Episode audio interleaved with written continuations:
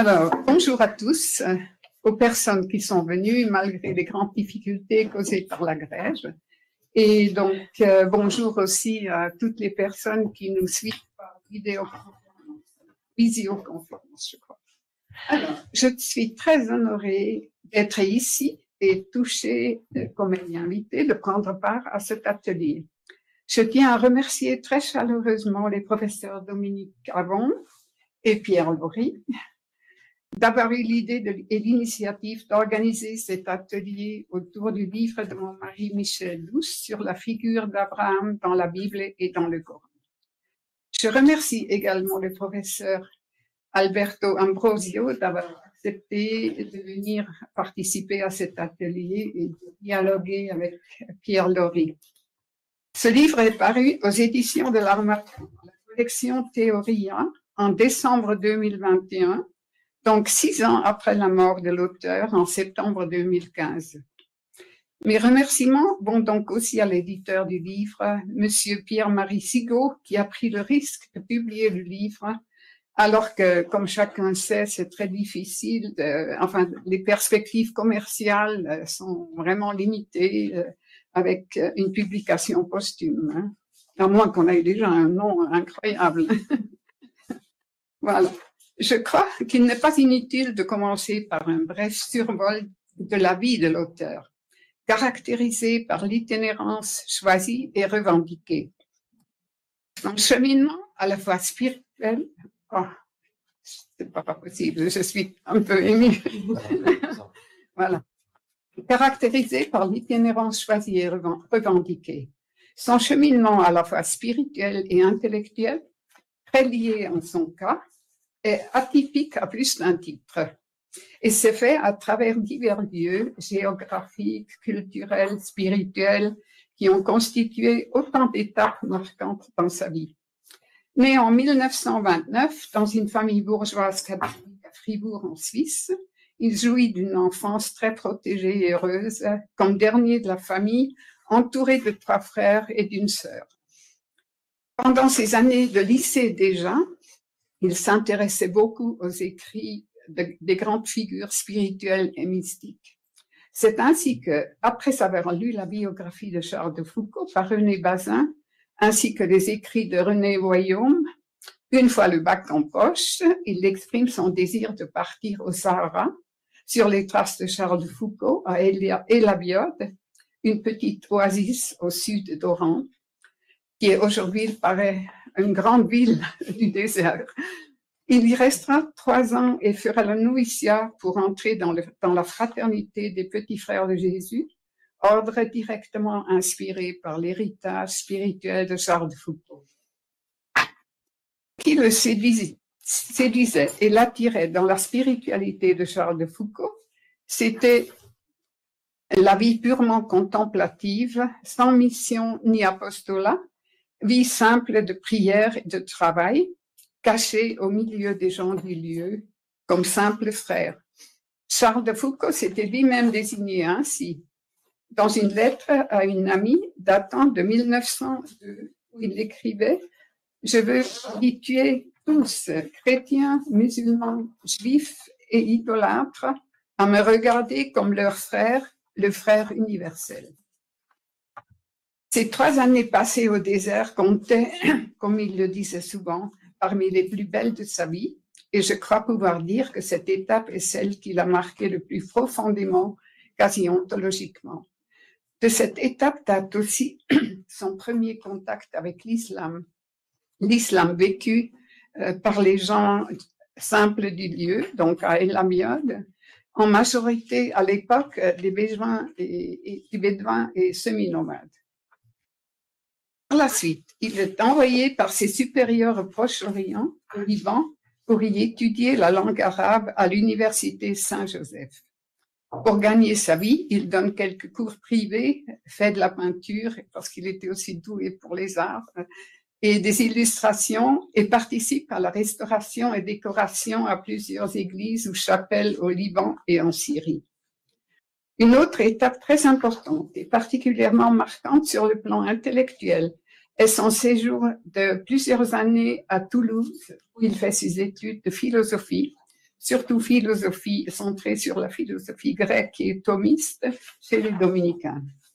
Il y avait il, il, y fait quelques rencontres tout à fait déterminantes, donc entre autres avec Louis Gardet et Jacques Maritain, avec lesquels il restait en contact jusqu'à leur mort.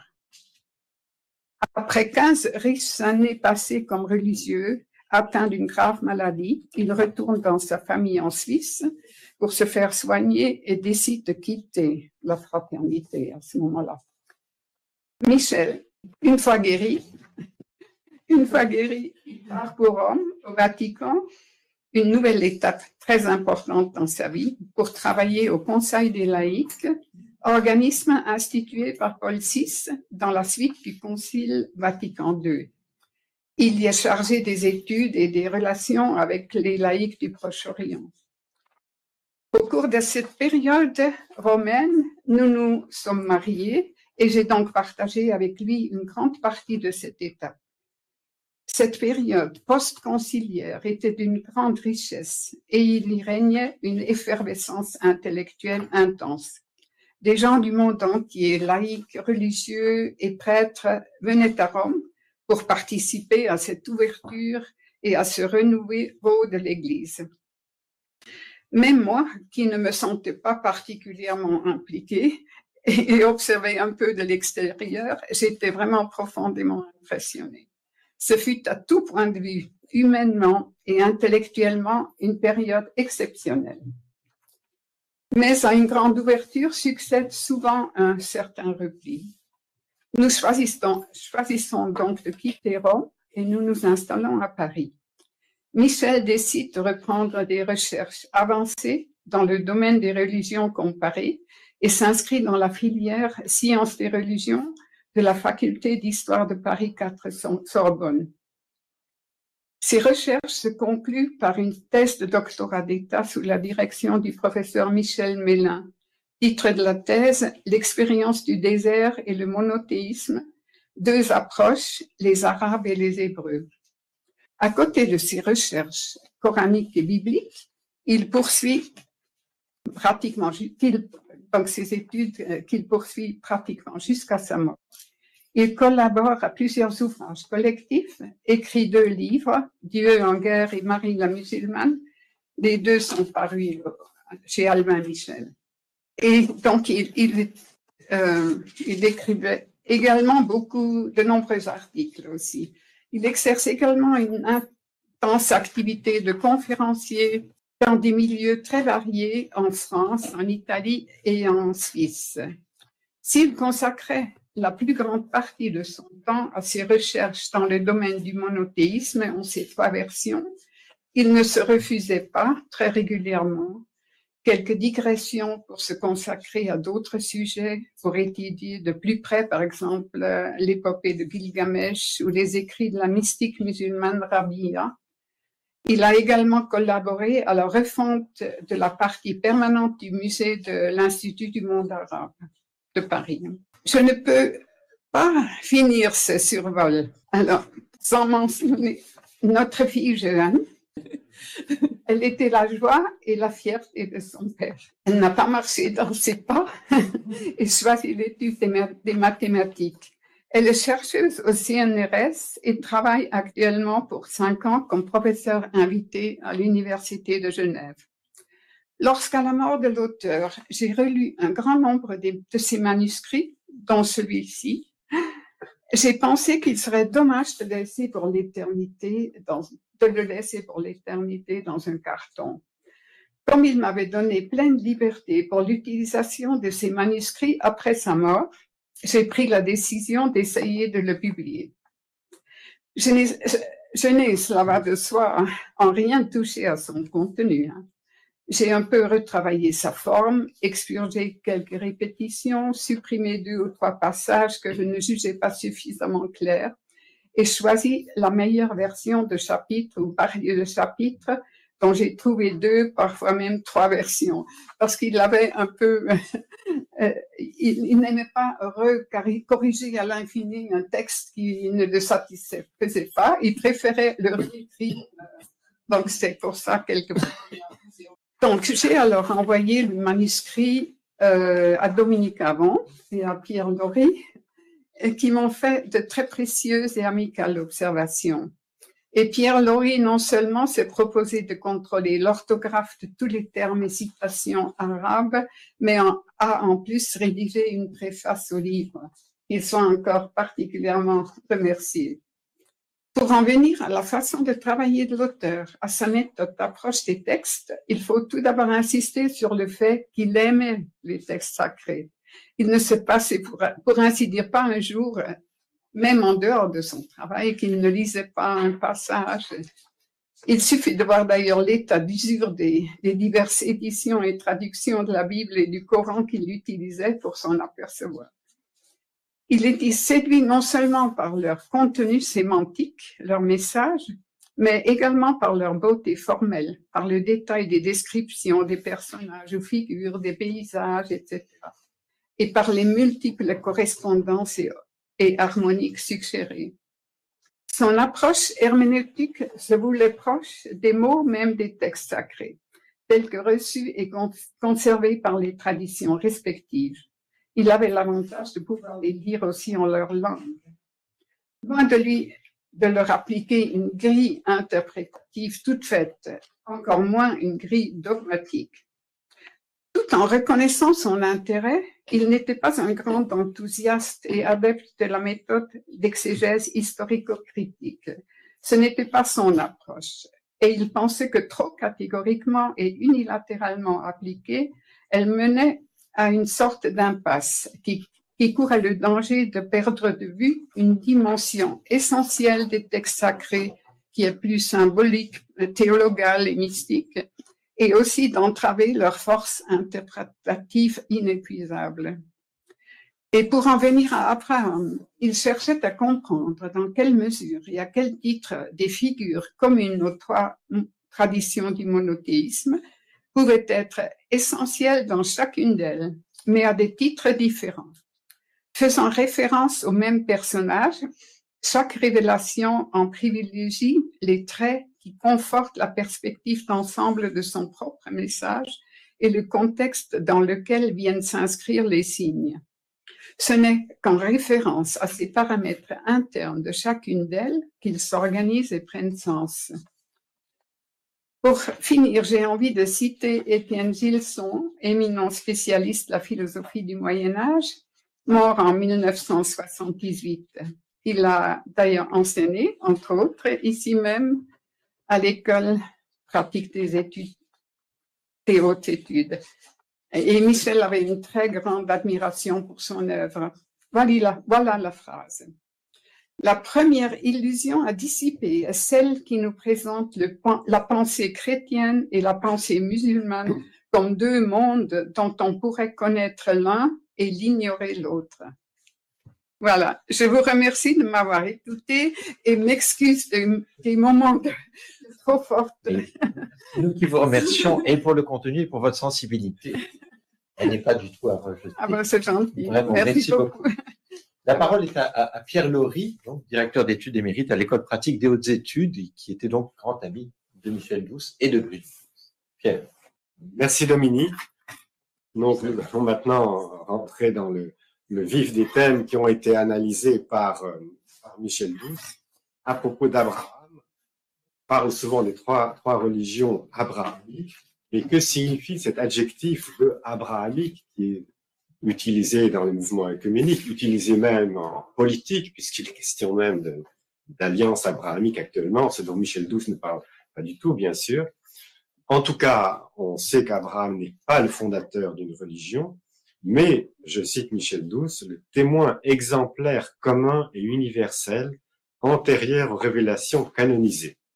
Fin de parenthèse, auquel chaque confession fait référence.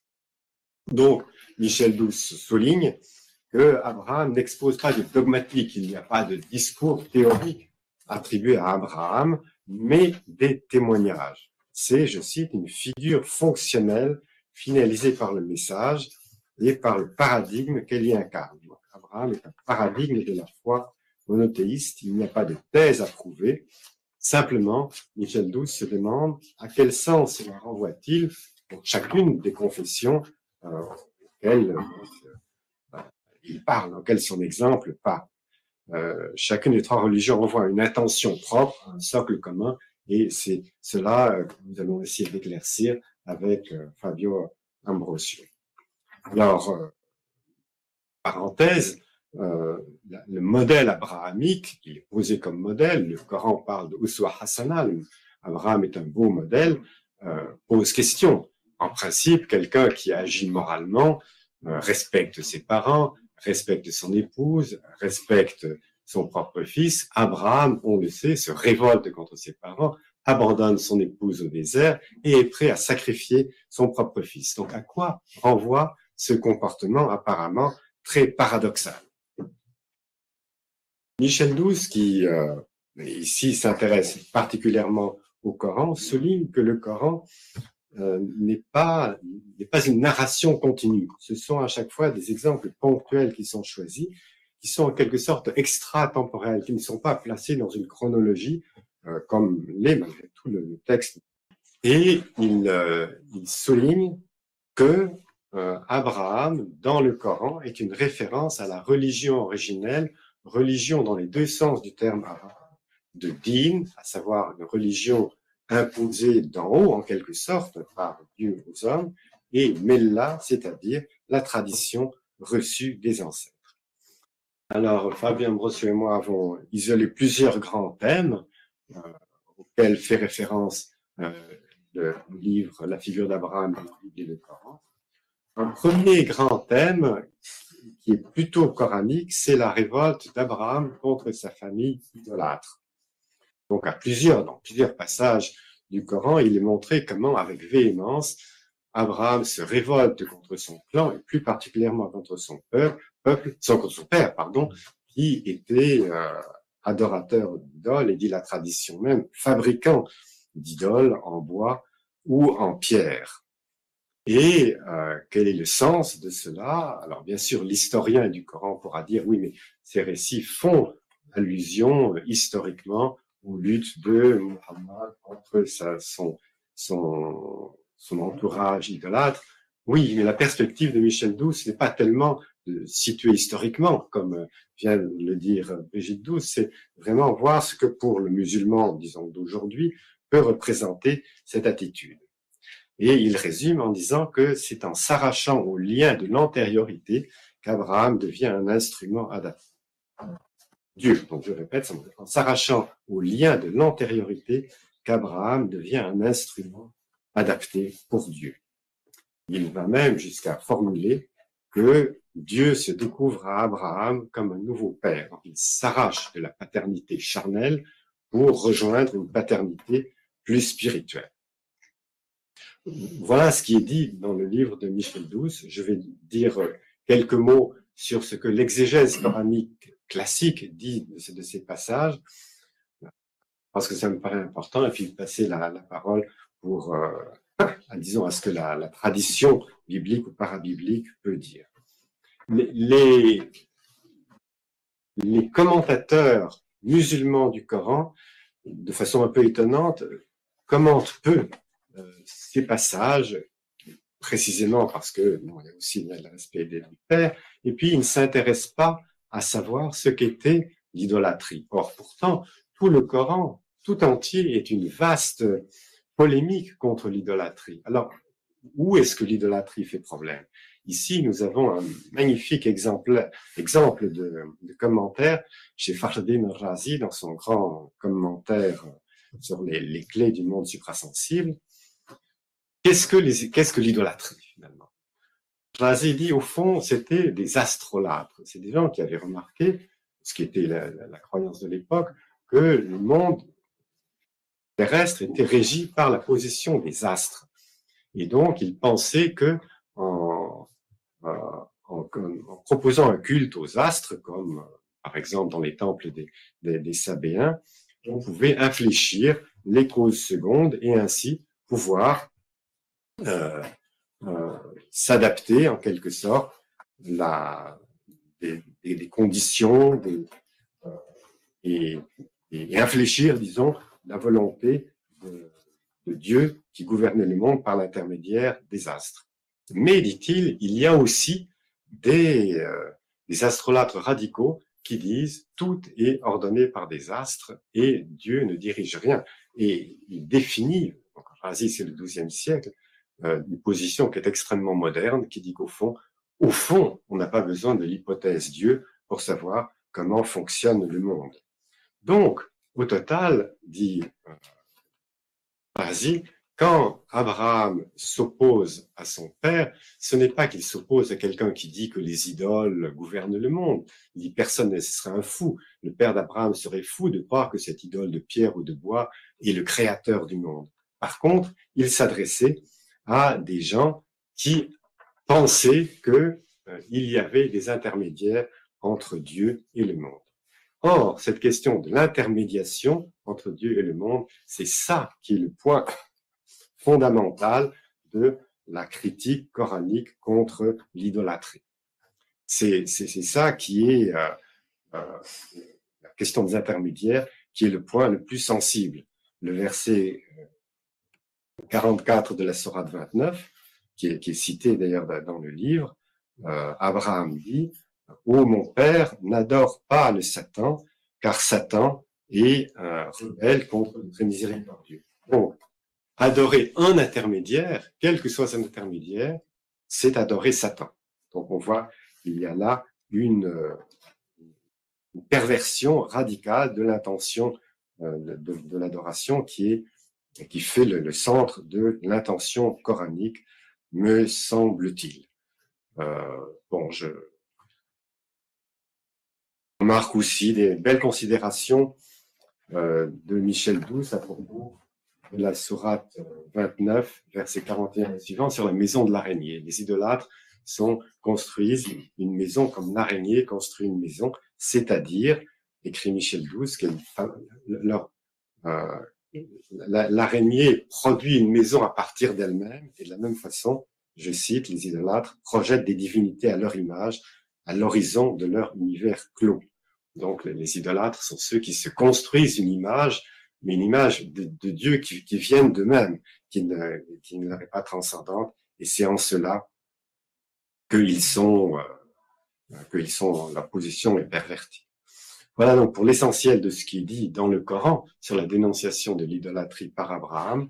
Je Oui, effectivement, c'est très intéressant parce que déjà en lisant le livre de Michel Douce, euh, lorsqu'on on lit effectivement cette épopée pure par rapport au père euh, euh, d'Abraham, on se demande, mais est-ce que la Bible en parle? Et en fait, la Bible ne parle pas du tout de la Bible, la Genèse. Donc, le cycle d'Abraham en particulier, qui va du, du 12e au 25e chapitre de la Genèse, ne parle pratiquement pas du tout de cette histoire d'idolâtrie. Enfin, euh, avant même le début du cycle d'Abraham, euh, au chapitre 12, il y a la fin de la vie du père de euh, d'Abraham, Terah, euh, verset 32, la durée de la vie de Terah fut de 205, 205 ans, puis il mourut, mourut à Haran. Et là, il y a le début avec le chapitre 12 au verset 1 euh, de l'envoi euh, d'Abraham. Il y avait dit à Abraham, quitte ton pays, ta parenté. Donc, il n'y a, a pas de rupture par rapport à, euh, à la foi de son père. Et, et, et, et donc, Michel Douce, entre les lignes, et plus qu'entre les lignes, se pose la question du pourquoi, comme tu disais tout au début, du pourquoi cette absence de, d'une rupture de l'absence dans, la Genèse, dans le cycle d'Abraham, de, cette, de cette question de rupture par rapport à l'idolâtrie. Et en fait, euh, comme tu disais tout au début, c'est dans la perception différente d'Abraham euh, dans les écritures euh, bibliques et évidemment dans le Coran, dans la perception, nous ne sommes pas dans une rupture par rapport à la foi des pères, mais nous sommes dans le cas euh, du texte biblique, dans la construction euh, du personnage et dans l'histoire, dans la construction euh, de l'histoire du personnage d'Abraham.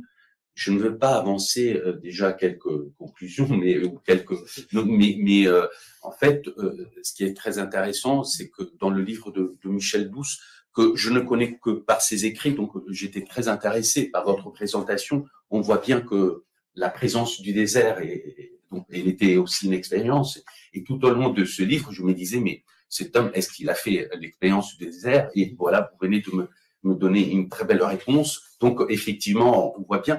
Donc, entre les lignes de ces livres, il y a plusieurs euh, registres de lecture, euh, aussi pour la personnalité d'Abraham, euh, comme un homme du désert et qui met au centre le monothéisme. Et ça, effectivement, est dans le Coran et dans les textes bibliques. Alors, pourquoi ne pas avoir euh, eu de rupture avec euh, la croyance du Père dans, dans les dans le texte biblique, c'est parce que nous sommes dans une autre perception du personnage Abraham. Nous sommes, comme Pierre Laurie le disait, et à, la suite de Michel Douce, enfin en référence aussi à Michel Douce, nous sommes dans la construction d'un personnage historique. Donc nous sommes davantage dans, une construction, si je puis utiliser ce terme, euh, d'une histoire. Il y a l'histoire, euh, le cycle d'Abraham, le, cycle d'Isaac, le cycle de Jacob et le cycle de, Joseph. Donc nous sommes, j'ai envie de dire, dans une histoire linéaire, alors que le Coran rompt quelque part cette, question d'une histoire linéaire pour en faire une autre.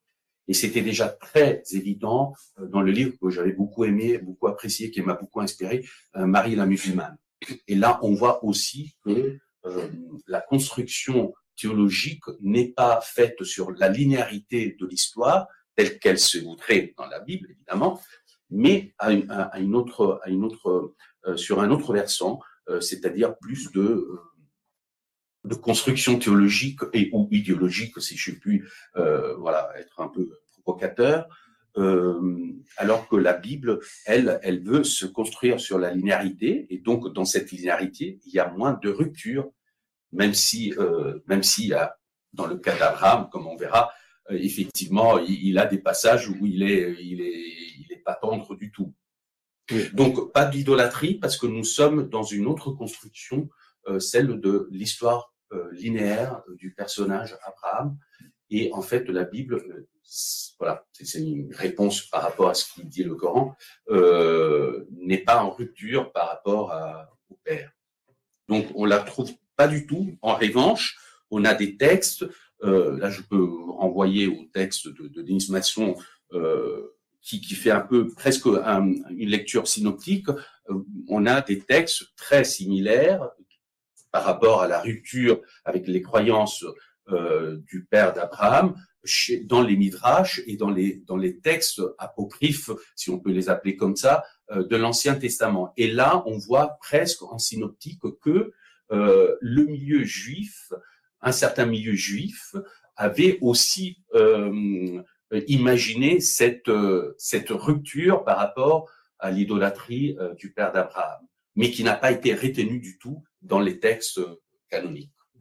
Merci. Et je voudrais d'ailleurs faire une, toute petite conclusion en plus, un passage que Michel Douce commente également du Coran, sourate 60, verset 4, quand Abraham dit à ses adversaires, donc polythéistes, enfin pas polythéistes, astrolâtres, comme on voudra, euh, qu'il il a été installé entre eux et, et nous, l'inimitié et la haine définitive suit un commentaire aussi sur l'interdiction de prier sur les tombes des païens défunts. Donc, il y a une, idée de rupture totale, mais qui est non seulement historique, mais qui est métaphysique. Euh, Mohammed lui-même ne va pas prier sur son propre père, qui, euh, qui a été qui était païen. Donc c'était, il y a vraiment euh, une, rupture non seulement sur terre, mais pour ainsi dire dans le ciel. Alors pour rebondir sur ce que Alberto disait à l'instant, euh, la question de l'histoire, Abraham inséré dans l'histoire, un second grand thème qui apparaît dans le Coran, mais cette fois-ci de façon moins nette que dans la Bible, c'est la paternité d'Abraham. Abraham en tant qu'ancêtre, euh, ancêtre d'une grande lignée.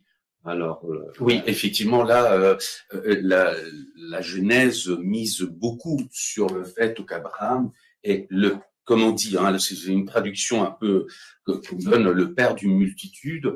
Euh, l'appel d'Abraham est celui de devenir le père de la multitude, euh, comme je disais tout à l'heure en rappelant Genèse 12, hein, quitte ton pays, ta parenté, la maison de ton père pour le pays que je t'indiquerai.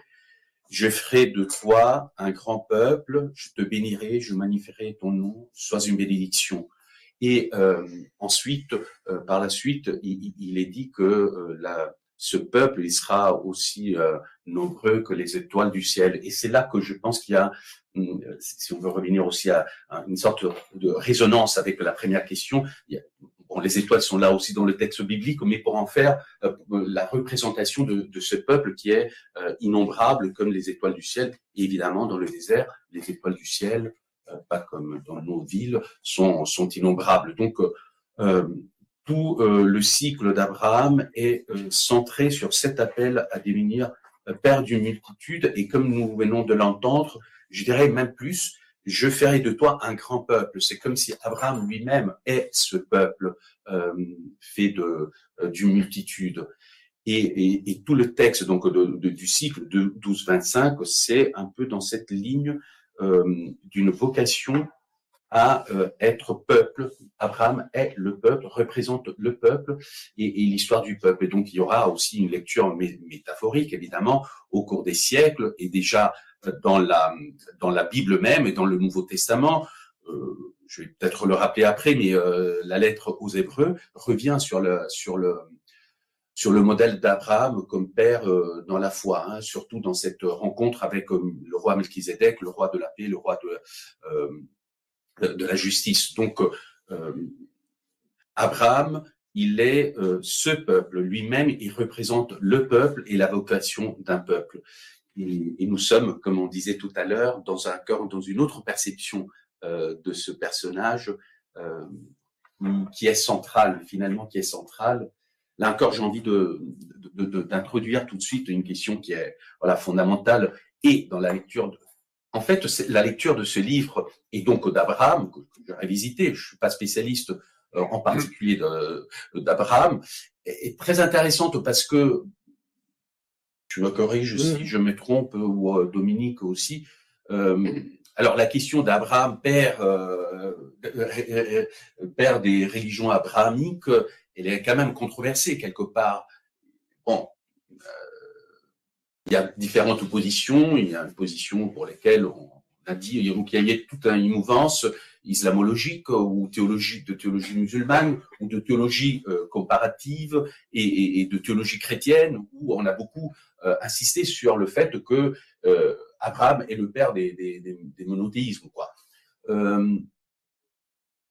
après, vous avez d'autres lectures, je pense à Jourdan, où euh, il, il, il, dissèque toujours et donc il va chercher euh, la rupture dans, toutes les possibles euh, passerelles ou, même les, lieux qu'on pourrait imaginer communs. Donc on va dire, et même à la fin de la lecture du livre, je dis, mais on utilise toujours le mot Abraham alors que c'est pas Abraham dans le Coran. Et donc, bah, n'est-ce pas, je me trompe pas. Donc, donc, il y a une volonté effectivement. Alors, moi, euh, euh, ici, je, je, suis plus libre parce que je n'ai connu, je n'ai pas connu le personnage, l'auteur, mais, mais, mais je connais l'écrit. Euh, et, et, comme je vous dis, le Marie la musulmane m'a beaucoup inspiré euh, parce que parce que dans, chez lui, il y a ces passages directs, mais très intéressants. Et je pense, je pense, mais après lui dire que je me trompe, le, la force de Michel Douce, c'est qu'il passe directement des textes, des textes à une théologie. Donc, effectivement, il, supprime, disons, le passage par la méthode historico-critique qui est dans une impasse d'ailleurs aujourd'hui euh, au niveau même des lectures euh, bibliques. Euh, et donc, il permet de dégager quelques lignes qu'on ne verrait pas, en fait, qu'on ne verrait pas autrement. Et donc, à ces propos, euh, il est convaincant, comme tu disais, Pierre Laurie. Il est convaincant sur le fait euh, que Abraham est vraiment le modèle. Il, n'est pas le père des monothéismes, mais il est un modèle. Et en réalisant euh, Genèse 12, 25, ce que je, vous, ne peux que vous euh, encourager à faire, en fait, on voit à quel point Abraham est un modèle dans euh, la Genèse, et pas seulement, mais dans toute la Bible. Et à ce moment-là, ça devient convaincant euh, que, avec quelques quelques points peut-être forcés. Comme j'ai dit, euh, c'est toujours Abraham et c'est jamais Ibrahim. euh, mais qu'il y a la volonté de, de, dégager le fait que Abraham devient un modèle. Alors pour la Bible, et je, m'arrête pour ma partie, euh, pour ne pas trop dépasser les, frontières de nos euh, voilà, de nos, sujets.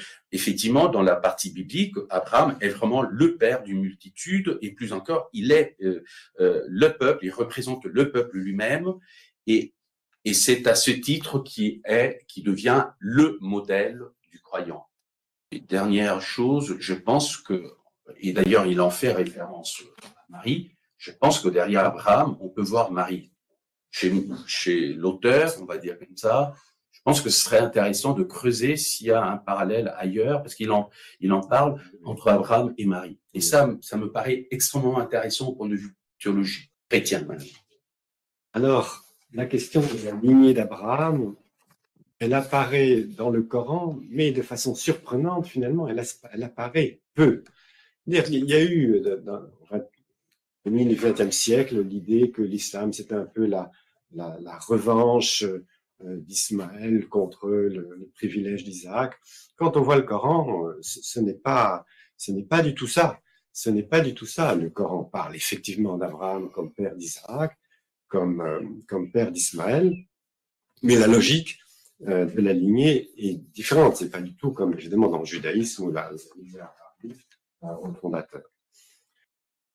Le, Coran, la tradition musulmane ne se présente pas comme une, une revanche ismaélienne. C'est première remarque, Ismaël est mentionné dans le Coran, mais dans le Coran, il a finalement très peu de relief. Son nom apparaît dans des énumérations, mais le personnage lui-même n'est pas du tout euh, mis en valeur.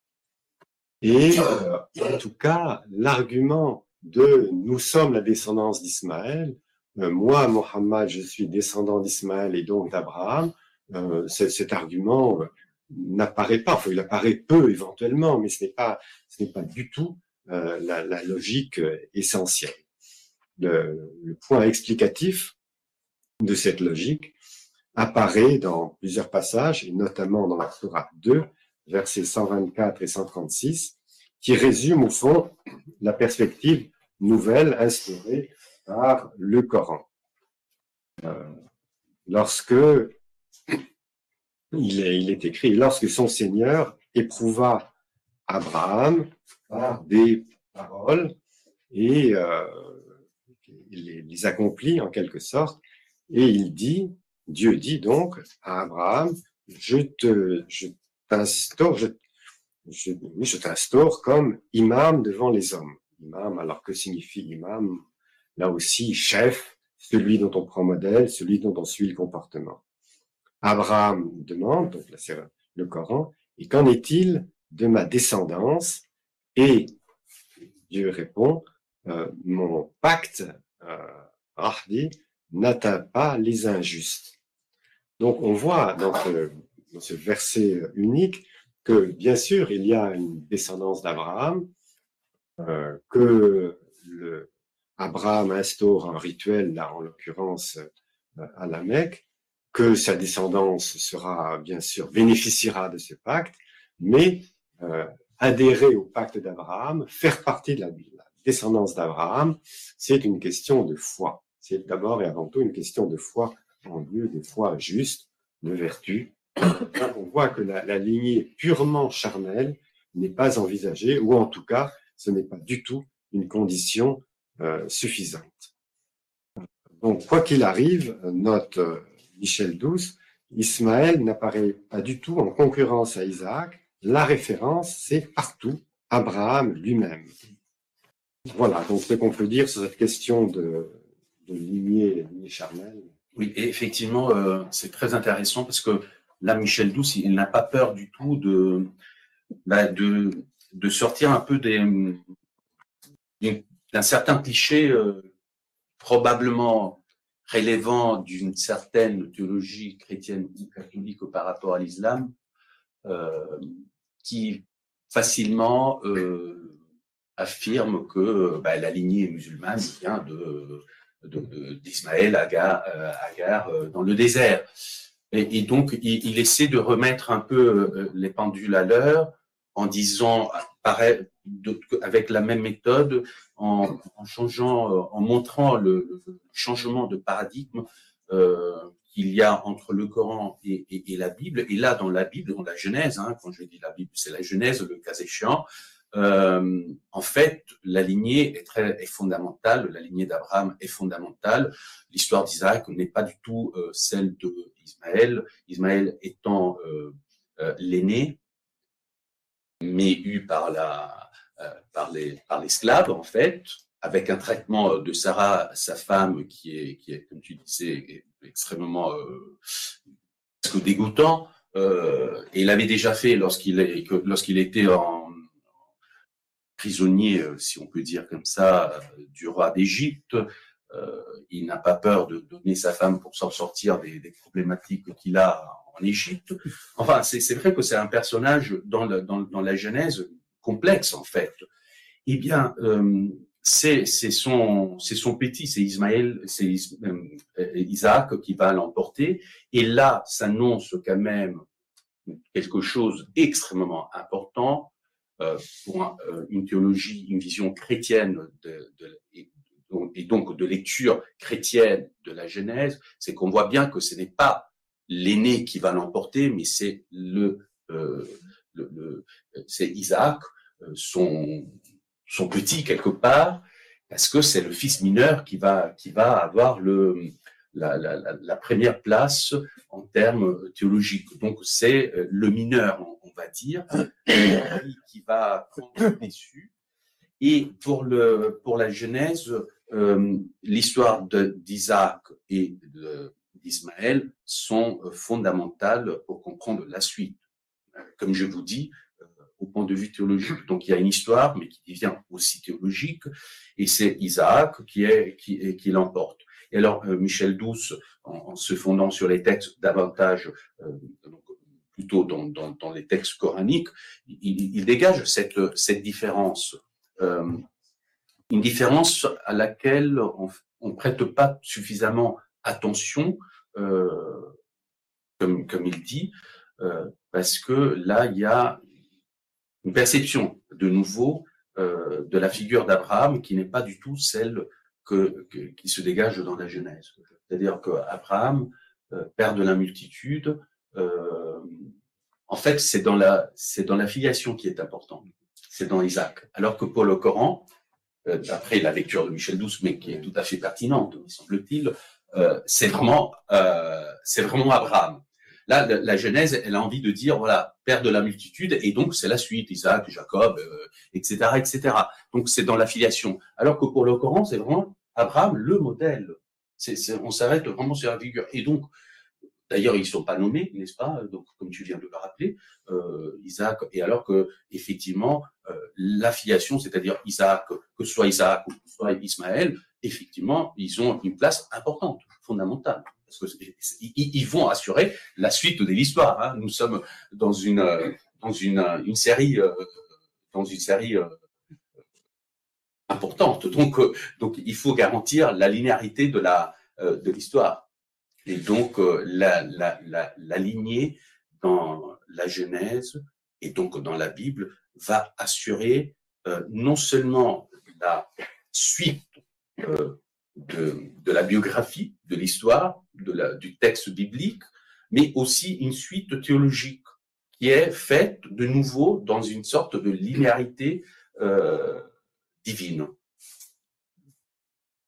Alors nous restons dans les questions de filiation en abordant le fameux passage du sacrifice du fils d'Abraham. Donc, le, texte le plus ancien, donc c'est celui de, la Genèse. Et tout à fait, euh, ça a une importance euh, extraordinaire, ce texte euh, où Dieu demande à Abraham de, sacrifier son fils Isaac.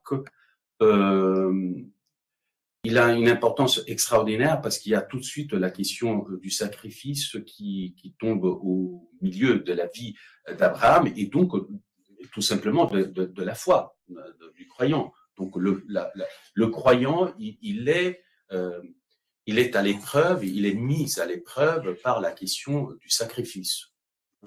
Et sacrifier euh, le fils, le fils bien-aimé, puisque c'est le fils de sa femme euh, Sarah, même s'il est le deuxième, mais c'est lui que Dieu demande à Abraham qu'il soit sacrifié. Alors, évidemment, beaucoup d'encre a coulé sur la question du sacrifice d'Abraham, euh, parce que ça pose un véritable problème au point de vue d'une certaine rationalité théologique. Pourquoi Dieu, il arrive à demander le sacrifice euh, du Fils bien-aimé, euh, alors que ce serait pervers, effectivement. Donc il y a cette grande question qui reste, qui reste inexpliquée, qu'on essaie d'expliquer, qui retrouvera pour une théologie chrétienne qui trouvera la solution en, Jésus-Christ, en la figure de, Jésus-Christ, euh, c'est lui qui résume en fait euh, la, la, la, la, question du pourquoi Dieu demande euh, ce sacrifice pour le salut des hommes. Mais chez Abraham, donc dans le, chez, chez la, chez l'histoire d'Abraham, la question du sacrifice d'Isaac est, fondamentale parce que euh, donc Isaac est en jeu et aussi quelque part la lignée. Je viens de dire que euh, euh, toute l'histoire biblique, tout le récit biblique est fondé sur cette construction de la linéarité, de la lignée. Et eh bien là, il y a tout de suite une mise à l'épreuve justement de cette lignée. C'est comme en, termes théologiques, plutôt chrétiens évidemment, je pourrais faire autrement que ça, il y a le fait que l'épreuve, elle est là où il y a plus de euh, d'enjeux. Hein, euh, Abraham est mis à l'épreuve parce que il y a l'enjeu de la lignée. Et on n'a pas ça dans le Coran, puisqu'on vient de dire qu'il n'y a pas l'enjeu de la, de la lignée, de la, suite. Là, l'enjeu, c'est la lignée, donc Isaac, euh, Jacob et toute, l'histoire biblique que nous connaissons. Et donc là, il est mis à l'épreuve, mais avec une, euh, en fait, comme vous le savez, Isaac n'est pas, euh, il, est tout, est prêt pour le, tout est prêt pour le sacrifice. Et là, c'est euh, l'ange du Seigneur qui apparaît et qui lui dit, il faut s'arrêter. Et donc, et donc à ce moment-là, c'est un bélier qui est, qui est, qui est sacrifié à la place de Isaac. Donc, la lignée est assurée. Et le sacrifice est tout de suite au centre de, du cheminement du croyant qu'est Abraham et qui est le peuple qu'Abraham représente.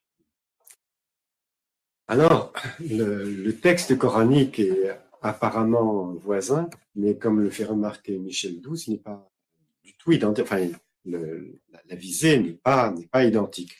Le passage principal se situe dans Sourate 37, verset 100 et suivant, où il est, il est dit verset 102, lorsque le, fils atteint, disons, l'âge de maturité, disons, euh, Abraham dit, Ô mon fils, je t'ai vu dans mon rêve, j'ai vu dans mon rêve que je t'égorgeais. Qu'est-ce que tu en penses? Et le fils répond, le fils qui n'est pas nommé d'ailleurs, répond, Ô mon père, fais ce qu'il t'est ordonné, si tu me trouveras, si Dieu le veut, parmi les gens patients. Alors, Michel Douce fait remarquer ici combien ici la configuration du texte est différente. Dans le texte de la Genèse, Abraham emmène son fils qui n'est pas, qui n'est au courant de rien. Tandis que là, euh, il, y a, il y a plusieurs choses, fait remarquer Michel Douce, qui donnent un sens différent. D'abord, le fils atteint un âge de, disons, de puberté, un âge en tout cas où il est suffisamment lucide, où il est suffisamment conscient. Donc c'est ce que souligne le verset. C'est-à-dire que d'une certaine manière, le sacrifice d'Abraham, c'est aussi celui de son fils. C'est pas d'une certaine manière, puisque le fils est au courant et il acquiesce lui-même. Donc c'est un double sacrifice. Ensuite, la, la là, c'est la, formulation de, la, vocalisation du texte arabe du Coran qui version demande regarde ce que ce que tu vois, mais qu'on peut lire qu'est-ce que tu vois, ou bien, suivant plusieurs versions de lecture, ce qu'il t'est donné à voir, ce qu'il t'est donné à voir par Dieu, c'est-à-dire qu'est-ce que Dieu te fait sentir euh, à, ce sujet-là. Donc, Michel Douce souligne ici qu'il y a, euh, euh, ce n'est pas un ordre qui vient de façon catégorique, D'abord, il vient sous la forme d'un rêve. Il insiste beaucoup là-dessus. C'est pas, c'est juste une apparition dans un rêve. Il se voit en rêve. Euh, et d'autre part, il est tellement peu sûr de lui qu'il va consulter son fils pour savoir ce, qu'il en pense. Alors, euh, euh, bon là, il n'y a pas lieu d'épiloguer, mais enfin dans la tradition musulmane, les rêves sont considérés comme des messages divins et en particulier les rêves des prophètes sont considérés comme des messages divins. Donc on peut suggérer que, penser qu'Abraham aura perçu ça comme, comme un véritable ordre, mais malgré tout, fait remarquer Michel Douce, ce n'est pas la même chose qu'un impératif. Les commentaires théologiques ont été embarrassés par, ce, ces passages. Euh, Dieu donc demande quelque chose dans la théologie. Michel Douce, revient au texte seul, hein, il ne fait pas au commentaire théologique. Dans le commentaire théologique, on dit non, c'est Dieu qui commande. Dieu seul peut commander. On n'imagine pas qu'il puisse y avoir un atermoiement dans l'ordre de Dieu. Donc c'est Dieu qui commande le sacrifice d'Abraham, et c'est après Dieu qui, euh, qui, qui empêche qu'il ait lieu. Est-ce que Dieu peut-il peut abroger sa propre volonté? Alors, tout un débat. Est-ce que Dieu peut changer d'avis? Euh, Mais non, en fait, disent les rationalistes, Dieu n'a pas voulu euh, pas demander à Abraham de sacrifier son fils, mais simplement de, se préparer au sacrifice. Euh, ou bien Abraham a effectivement égorgé son fils, mais en fait, il y a une, une lame, une lame métallique qui s'est interposée, donc ça ne l'a pas tué. Enfin, toutes sortes de débats théologiques pour essayer de maintenir ce côté total de la volonté de Dieu sur, sur l'être humain. Mais malgré tout, c'est là où le commentaire de Michel Douce est intéressant, le texte coranique n'est pas du tout aussi formel. Euh, donc il fait simplement remarquer que dans le Coran, il n'y a pas d'ordre divin. Nulle part. Les versets de la Sourate 37, il est question d'un ordre divin, mais d'un signe donné comme un sommeil et d'une simple épreuve. Abraham a été éprouvé en quelque sorte. Mais donc, rien ne dit qu'il euh, s'agisse d'un ordre express de Dieu. Alors, là aussi, euh, euh, c'est l'interprétation de Michel Douce. On peut très bien ne pas être d'accord, puisque là, il, ne rejoint pas l'interprétation sunnite traditionnelle. C'est lui qui qui applique sa méthode de euh, texte coranique seul. Mais ça, on, pourra en discuter. Peut-être même. Oui, alors que dans la, Genèse, il est très très clair qu'il s'agit d'un ordre. Hein, donc, le chapitre 22, oui. Euh, nous voici hein, après que Dieu appelle Abraham, il répondit Me voici. Dieu dit Prends ton fils, ton unique, que tu chéris, Isaac, et va-t'en au pays de Moria, et là tu l'offriras en holocauste sur une montagne que je t'indiquerai. Et donc, c'est très clair que il s'agit d'un ordre, d'où aussi toute, toute la théologie aussi, et aussi la philosophie. Je pense aussi à Kierkegaard qui, qui, a consacré un livre entier sur, sur, sur cette question au point de vue euh, philosophique. Donc, l'épreuve, celle d'Isaac, et comme j'ai dit, parce que c'est l'épreuve, en fait, là où il y a l'enjeu euh, de l'aligner. Et j'aimerais aussi euh, préciser que le fait que ce soit le pays de Moria, là où on pense qu'après ce sera la construction du temple de Jérusalem, c'est fondamental. Michel Douce, il parle aussi de la question du temple, évidemment. Et là, c'est, euh, on voit bien que derrière les, mots et les lieux, il y a, aussi une construction théologique, parce que nous sommes déjà dans le temple de Jérusalem, alors que côté coranique, il faut voir s'il y a aussi le parallèle avec avec ce qui sera la Kaaba en fait. Après, euh, donc euh, nous sommes aussi dans un euh, institutionnalisation peut-être ou un début d'institutionnalisation aussi de la foi. Donc on voit bien que derrière ce texte, il y a pas un enjeu purement de la foi, du sacrifice.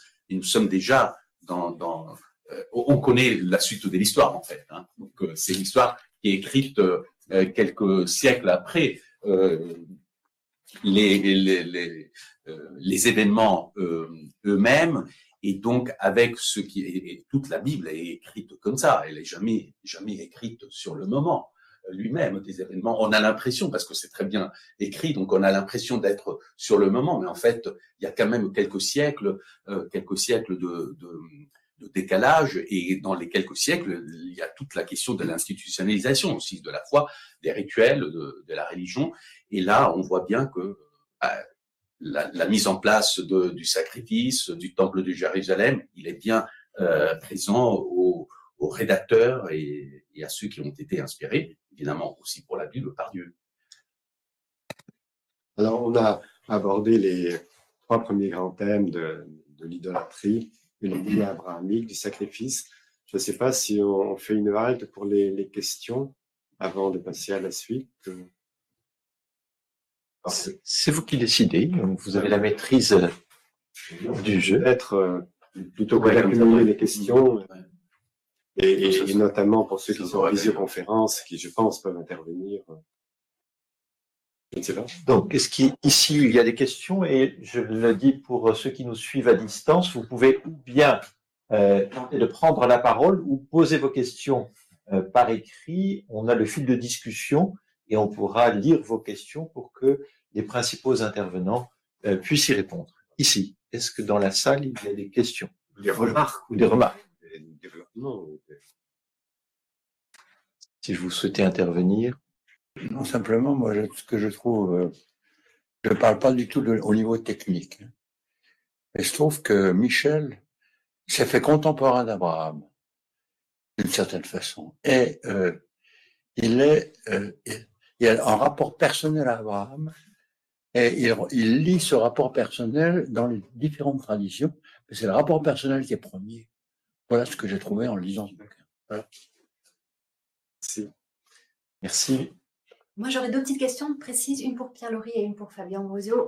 Pour, Pierre-Laurie, sur la, question, vous avez bien montré que dans, dans le Coran, la logique euh, de la descendance d'Ismaël n'est pas présente. Et je voulais savoir, en fait, quand est-ce qu'apparaît cette, euh, cette idée de revanche euh, du peuple contre Isaac? Est-ce que vous avez des éléments là-dessus, même si on sort un peu du... non, non, enfin, sans vouloir faire de, remarques acides, cette idée de revanche ismaélienne, c'est un thème massignonien. Donc, c'est vraiment le XXe siècle où on a, à l'époque coloniale, donc au, Massignon a fait valoir qu'il y avait dans l'islam une espèce de réponse à, à une suprématie euh, judéo-chrétienne, mais, mais en fait, euh, dans, la pensée, dans la pensée musulmane, la question ne s'est pas posée. Il y a un livre intéressant qui a été écrit par, par Dagorn sur, euh, sur Ismaël dans la tradition musulmane, et il montrait que dans toute l'onomastique des Arabes à l'époque de la naissance de l'islam et des, premières générations, pratiquement personne ne s'appelait Ismaël, euh, disons que là, c'était un, un, personnage dont personne n'avait à dire grand-chose et que tous les commentaires qu'on trouve sur lui sont des commentaires, mais qui viennent au moins deux siècles après, trois siècles après, chez les historiens, chez les commentateurs du Coran. Donc, euh, au fond, son rôle principal, c'est d'avoir été à, à la Mecque euh, et d'avoir construit avec son père le sanctuaire de la de la, de la Kaaba. Alors la question s'est posée chez les linguistes, Ismaël parlait-il l'arabe? Est-ce que c'est, on lui doit euh, l'instauration de la langue arabe ou non? Mais c'est un débat de, de grammairien, ça n'a pas, qui n'a ni, ni fondement historique et qui n'a pas non plus euh, enflammé les, les débats.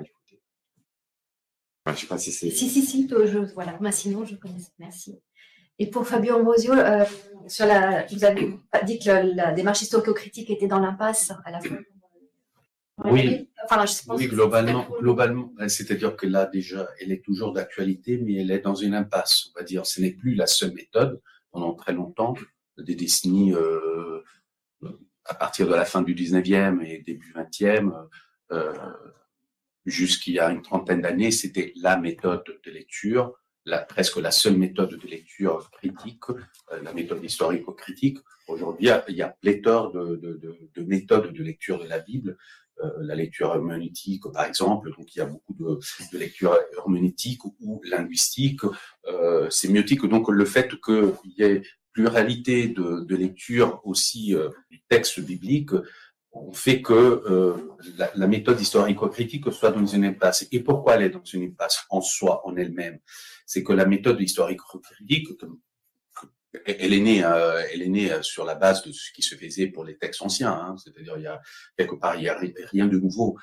Ce qui, ce qui a été nouveau, c'est l'appliquer à la Bible, texte sacré, et donc qu'on va pas, qu'on va pas, qu'on va pas disséquer comme on ferait pour d'autres textes. Et finalement, on, on a fini par le faire c'est qu'elle n'arrive pas à dégager les enjeux théologiques.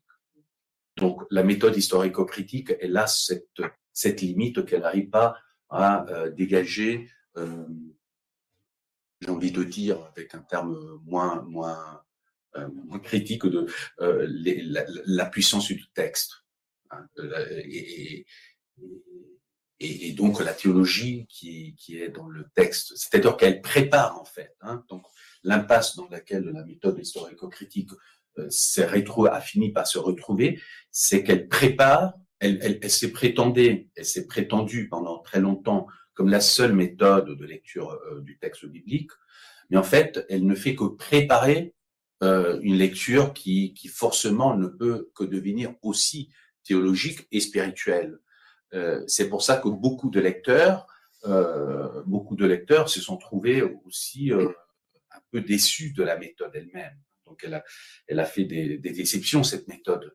Parce que le lecteur, il veut à un moment donné aussi rester dans, le même esprit de la, du texte, hein, comme disait par exemple euh, Régis euh, par rapport à Michel Douce, c'est qu'il s'est fait contemporain, donc il y avait une lecture aussi spirituelle.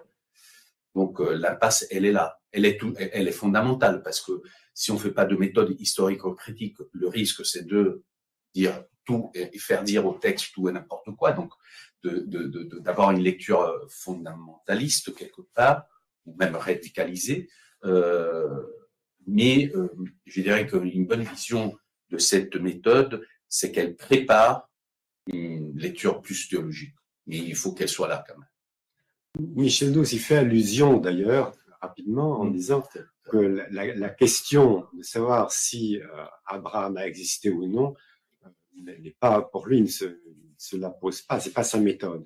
Et la question a été posée parce qu'effectivement, Abraham, nous n'avons aucune évidence historique qu'il ait existé. Il n'y a pas de site archéologique et d'autres textes que la, Bible qui, qui fasse, qui, mention de lui.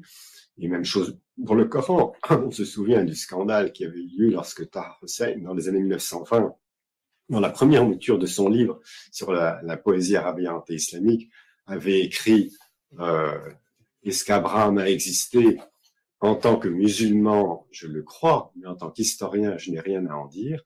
Le livre avait fait un tollé, il avait dû être retiré, mis au pilon, il avait dû donc euh, réécrire, disons, cette idée-là, parce que pour la plupart des musulmans, le Coran est, vaut en quelque sorte comme preuve historique, mais pratiquement pour, pour nous, enfin, pour la, pour la, l'historien des religions, effectivement, c'est ce qui compte, enfin, on ne peut rien dire, et ce qui compte, c'est en tout cas la position de Michel Douce, c'est ce que la geste d'Abraham provoque dans nos âmes, dans, voilà, comment les croyants, les musulmans, chrétiens, juifs.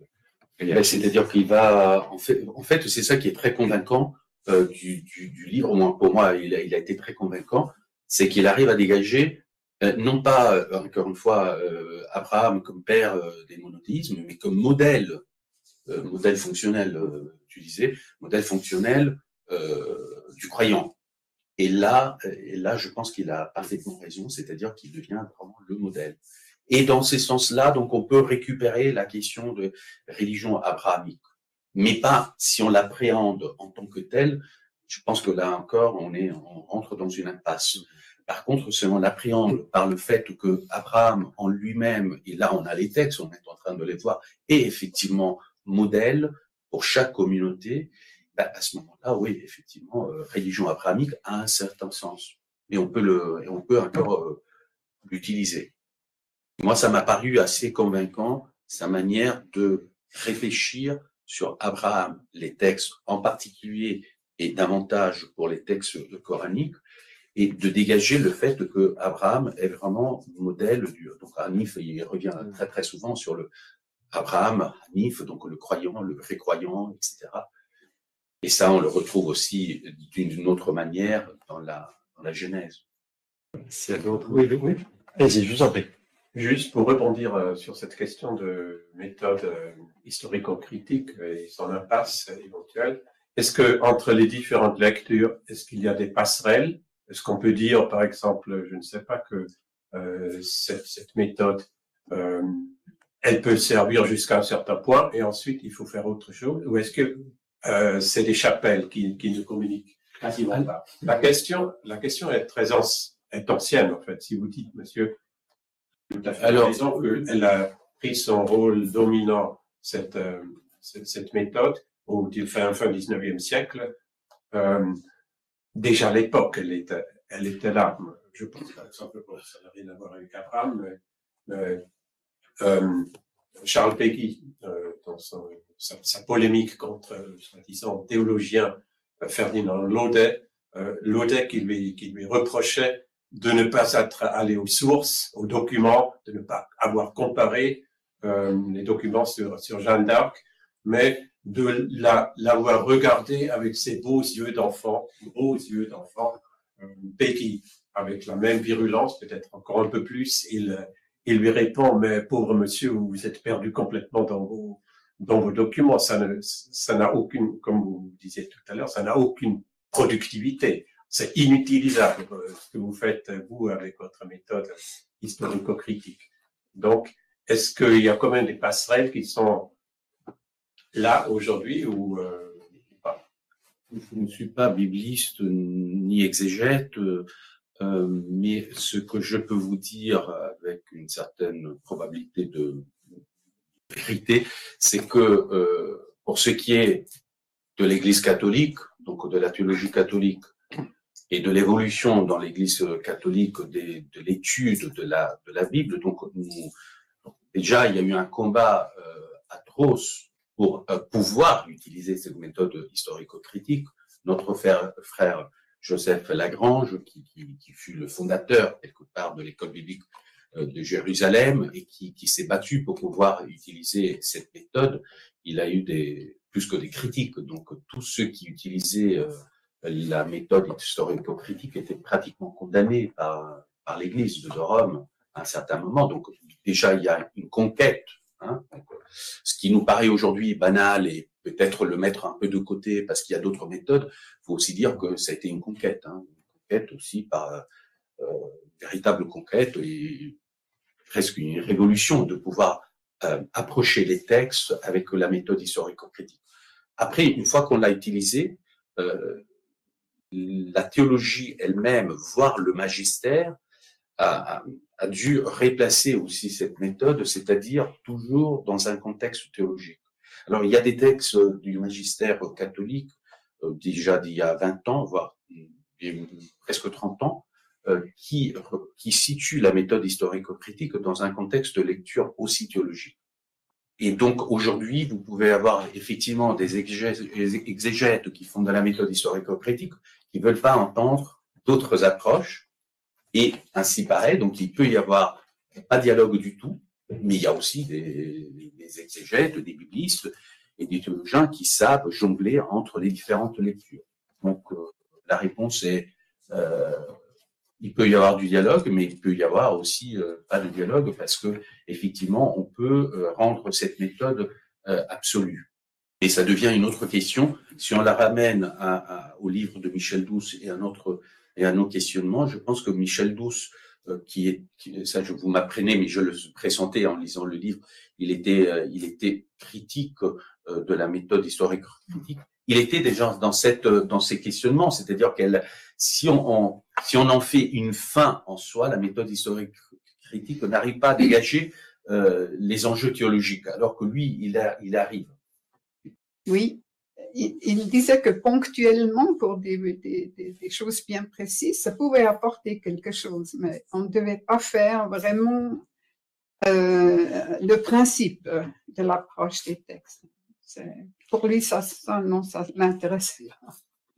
Alors, euh, merci. Euh, je pense qu'il faut bien distinguer précisément ce que Michel Douce a voulu faire et ce qui l'intéressait lui et ce qui l'enrichissait lui ce qui a été lié à vos, interventions, celle de, de Régis Morlon. Euh, mais je suis en désaccord avec la, formule impasse, parce que tout dépend qui, qui fait quoi. Thomas Romer, il n'est pas dans une impasse. C'est la, lecture du texte biblique avec la méthode historico-critique le conduit à trouver toujours euh, des choses. On va prendre un exemple très concret pour pas être dans, dans la théorie. Euh, il montre avec d'autres que euh, les récits bibliques sur Jacob sont antérieurs aux récits bibliques sur euh, Abraham. Donc ça permet quand même d'expliquer quelque chose, c'est-à-dire l'importance de la filiation par Isaac. Mais c'est en faisant une étude historico-biblique et historico-critique du texte biblique.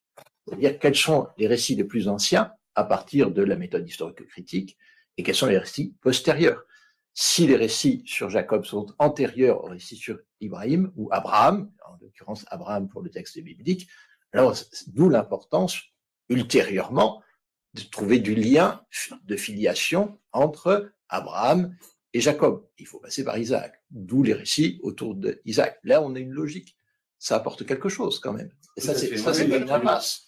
Et donc, toute la question, c'est de savoir, mais que veut la lectrice ou le lecteur en abordant le texte? Michel Douce, lui, on en avait parlé avec lui, ce, n'est pas ce qu'il veut d'abord. Et il ne nie pas l'importance, il ne nie pas que c'est dans une impasse, il dit, c'est pas ce que je veux faire moi. je pense qu'il faut, il faut, il faut distinguer les deux. De la même manière, je serais un peu critique dans la présentation. Les événements se passent et plusieurs siècles après, c'est écrit. On ne sait pas si les événements se sont passés.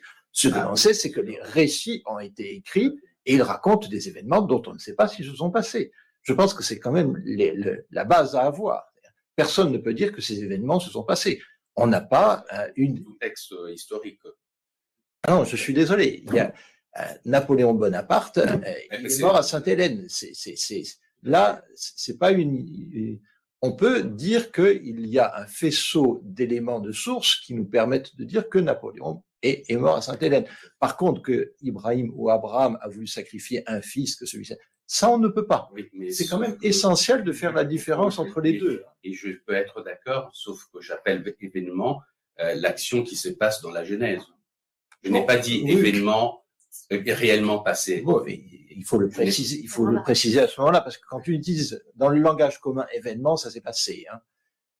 Euh, ben, c'est-à-dire que j'ai une approche parfois aussi philosophique et derrière le terme événement, il y a toujours beaucoup de réflexion. Donc, je ne dis pas que Abraham, euh, ça, moi, je l'ai pas approché du tout, mais je suis entièrement d'accord. Est-ce qu'il a existé ou pas? Je dis qu'il y a eu des faits. Alors, c'est les faits. Donc, ce que j'appelle les événements, c'est les faits relatés par la. Par la Bible. Donc, je, je, peux être tout à fait d'accord. Après, dans une approche de la, avec la foi, euh, mais je ne sais pas, je voulais pas t'interrompre aussi. Non, mais pour moi, c'est simplement, euh, je, vais discuter le, terme impasse et le terme événement. Oui, tu as Après, si, si on, on, peut aller un peu plus loin, j'ai une interrogation sur la lecture de Michel Douce et vos, vos lectures sur la question du, du père et du pays du père. C'est intéressant, cette question du pays du père, et dans le texte biblique et dans le texte coranique. Est-ce que vous pouvez nous dire, j'ai des éléments de réponse, mais est-ce que le pays du Père est nommé dans le texte coranique? Est-ce que le pays du Père est nommé dans le texte biblique? Et si dans le texte biblique il est nommé, à quel moment de l'histoire, de l'écriture des récits bibliques? Dans, le Coran, il n'est pas nommé. C'est ça. Donc ça, c'est très intéressant et je pense que c'est le, pays du Père n'est pas nommé dans le texte coranique il est nommé dans le texte biblique, mais il est nommé très tardivement par rapport au premier récit sur. Ça, c'est ça, c'est une question qui me paraît intéressante. Dans... Et là encore, c'est la méthode historico-critique et pas seulement, mais qui nous permet quand même de nous poser ce type euh, de, de questions-là. Voilà, j'ai déjà trop parlé. Il y a d'autres questions qui sont posées, donc. Il y a deux questions euh, dans le fil de discussion. Une question de Paul Coller. Quel rôle, selon vous, joue la différence de conception du temps, de la temporalité dans les deux textes sacrés? Il a été question un peu de, voilà, de, construction linéaire, historique dans, le, dans la Bible. discontinuité dans le Coran. Je pense que c'est ça, de ça qu'il s'agit. Est-ce que vous voulez ben, C'est-à-dire que je rebondis sur ce que j'ai disais tout à l'heure aussi en, reprenant quelques lignes euh, du livre de Michel Douce, euh, surtout en le mettant en comparaison avec Marie euh, la musulmane, c'est que Michel Douce, il, il, dégage aussi cette, cette différence d'appréhension de, de, l'histoire. C'est-à-dire que euh, la Bible a tendance à être un récit historique, à sa manière évidemment, euh, alors que la Bible, euh, alors que le Coran, lui, il a une autre approche à l'histoire même.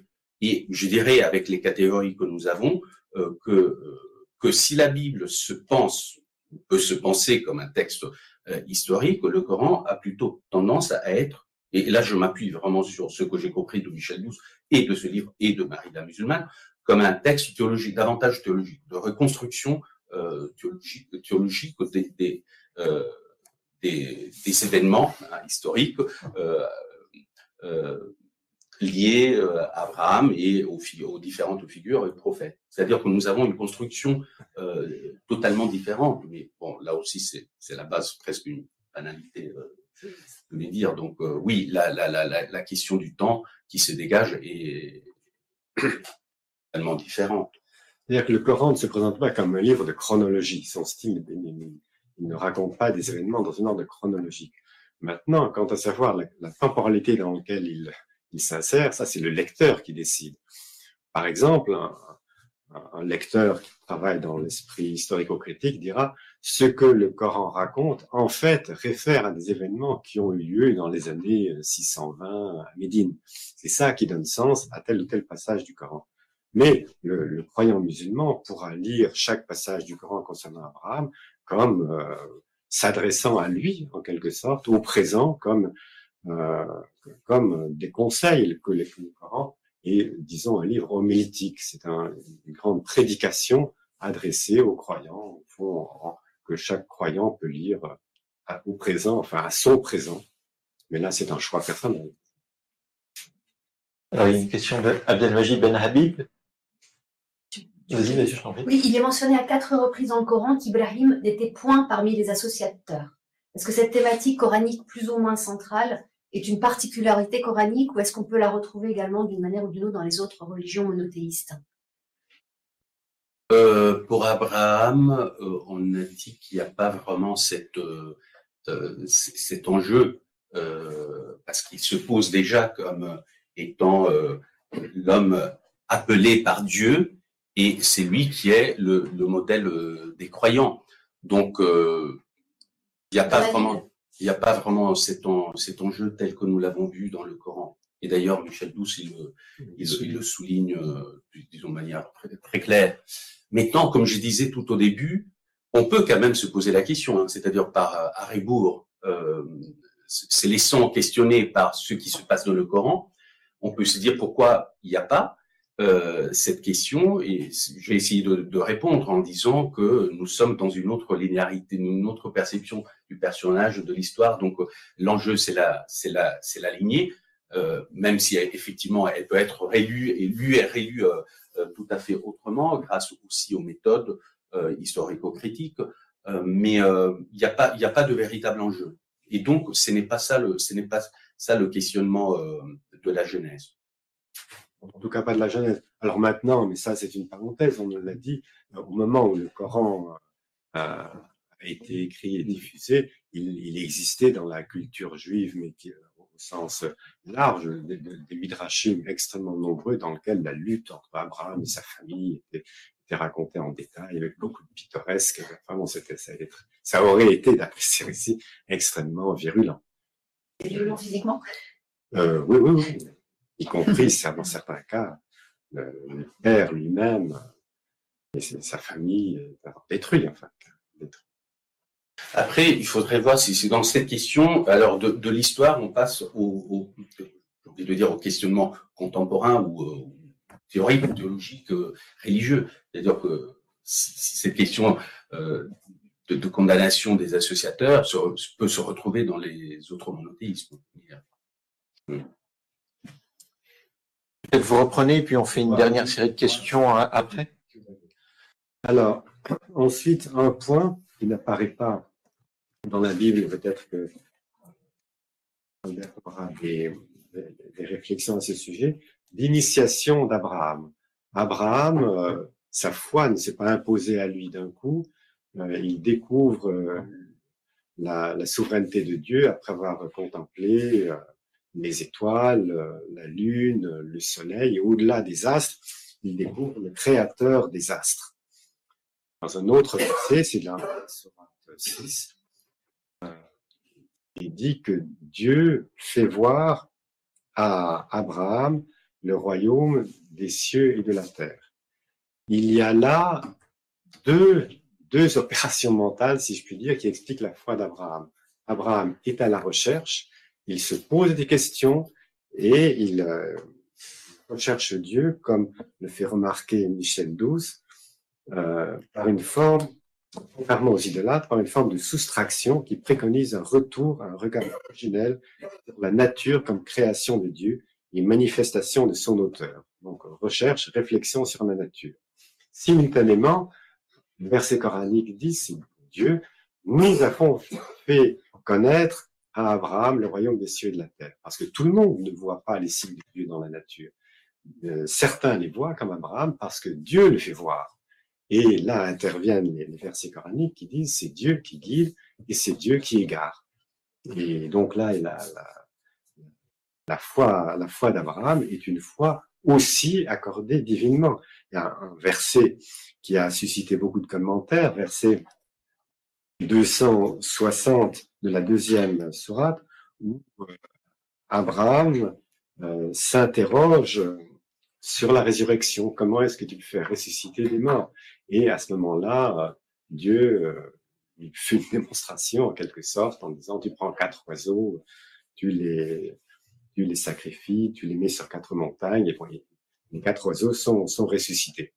La question qui se pose aux théologiens, je, vous passe les détails parce que ça beaucoup, beaucoup de débats à ce sujet-là, c'est comment est-ce qu'un prophète comme Abraham a pu douter? Pourquoi avait-il besoin d'une démonstration divine alors qu'il être une personne chez qui la foi s'impose de façon absolument pure, sans aucun doute possible? Et alors la, conclusion à laquelle arrive Razi, qui, enfin, qui, est un des, des, théologiens qui insiste le plus sur l'impeccabilité des prophètes, c'est que euh, Abraham cherche à accroître sa foi. Donc il y a une différence entre douter et vouloir croire de plus en plus, euh, de mieux en. Donc euh, voilà, il y a cette, question de la, foi d'Abraham qui est un peu surprenante et qui a gêné les théologiens. Abraham est quelqu'un en recherche, alors qu'il devrait, en toute logique, avoir dès l'origine une foi absolument inébranlable. Et, euh, et en même temps, il illustre l'idée que la foi en un Dieu infini ne peut que s'accroître de façon infinie. Je pense que dans la Genèse, je me réfère au chapitre 17, et premier verset et suivant, euh, et on voit bien que, que la primauté vient de Dieu, hein, donc et dans l'appel d'Abraham et dans la foi. Euh, Lorsqu'Abraham eut atteint 99 ans, avait lui apparu et lui dit, je suis El Shaddai, marche en, ma présence et sois parfait. Euh, on voit bien qu'il y a donc ce, pacte, cette alliance qui est fondée davantage sur Dieu. Hein, donc, euh, euh, dans ce qu'il y a de la foi d'Abraham, c'est Dieu qui vient en premier. Hein, c'est Dieu qui a qui a la, la priorité dans la dans la foi d'Abraham euh, telle qu'elle est présentée dans les textes. Hein, C'est-à-dire que euh, il n'y a pas de, de, flottement parce que c'est Dieu euh, qui, qui prend l'initiative, hein, comme comme c'était le cas euh, de la vocation, de l'appel d'Abraham. Donc le texte nous dit c'est Dieu qui intervient. Donc le, la garantie quelque part de la foi d'Abraham vient vient de l'initiative de Dieu lui-même. Euh, et donc il y a moins de, euh, il y a moins de doute quelque part. Il y a moins de doute. Et ce qui s'expliquerait aussi dans tout ce qu'on est en train de dire, euh, depuis le début. C'est-à-dire là, Abraham, euh, nous, nous mettons sur, sur une ligne historique, alors que pour le Coran, euh, c'est en lui-même figure du, euh, du croyant. Ne me trompe pas, je pense, en disant cela. un autre passage commun, c'est celui de l'hospitalité d'Abraham, la philoxénie d'Abraham, qui est un thème biblique pour le coup. Vous peut-être commencer par le livre. Ben oui, euh, un membré, euh, il y a trois invités, trois que la tradition euh, appellera euh, les anges ou, ou, même figures de la Trinité, donc dans une vision purement chrétienne. Et donc là, c'est ces trois qui sont envoyés, qui, apparaissent dans l'histoire d'Abraham, ces trois visiteurs.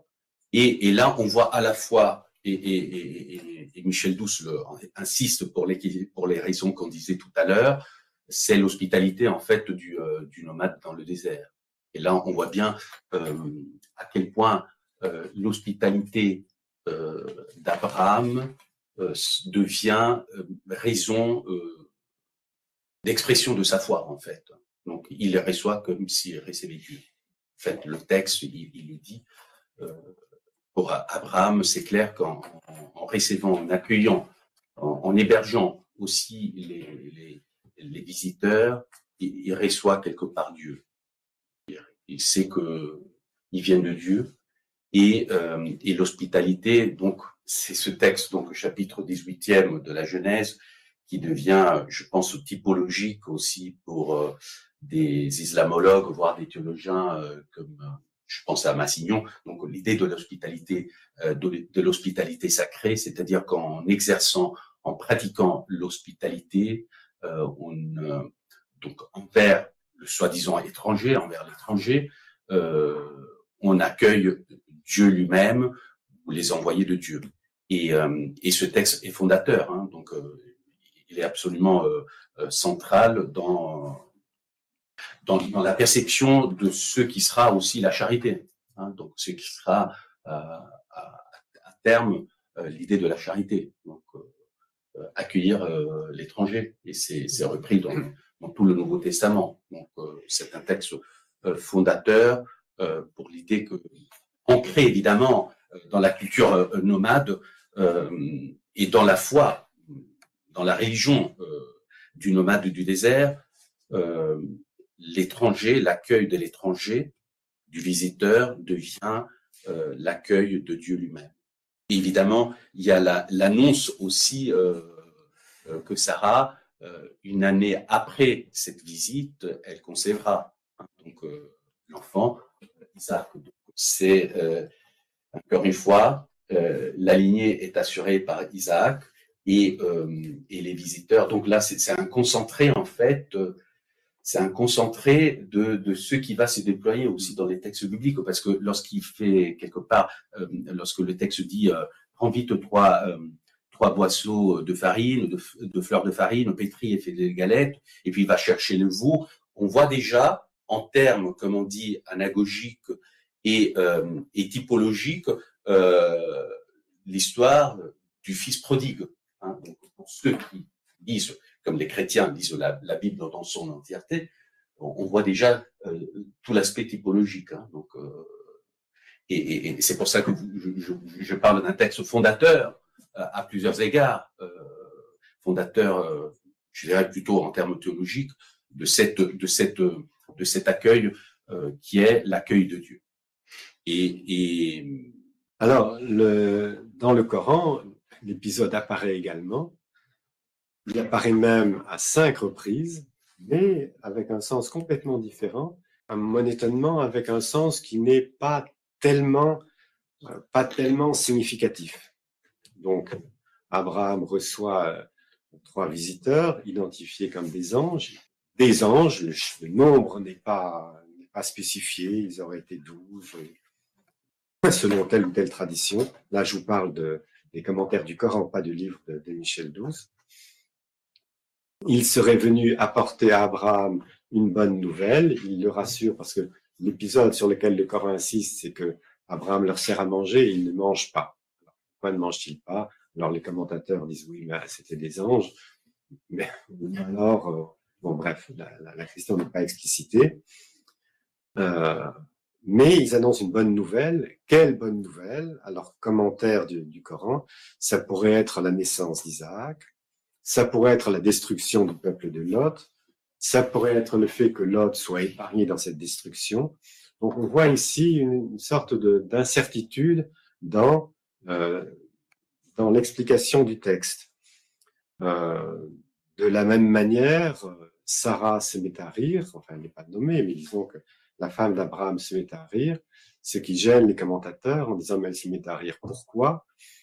À rire parce que euh, elle se pensait qu'elle avait peur pour l'autre, parce que le, fait qu'elle ait pu euh, rire à l'idée qu'elle est un enfant euh, n'est pas vraiment cité, parce que ça ferait sans doute insulte à, l'ordre divin. On attendrait d'elle, disons, quelle est l'attitude de, Marie face à l'ange et qu'elle accepte immédiatement ce qui va lui passer. Donc le, rire de Sarah embarrasse visiblement.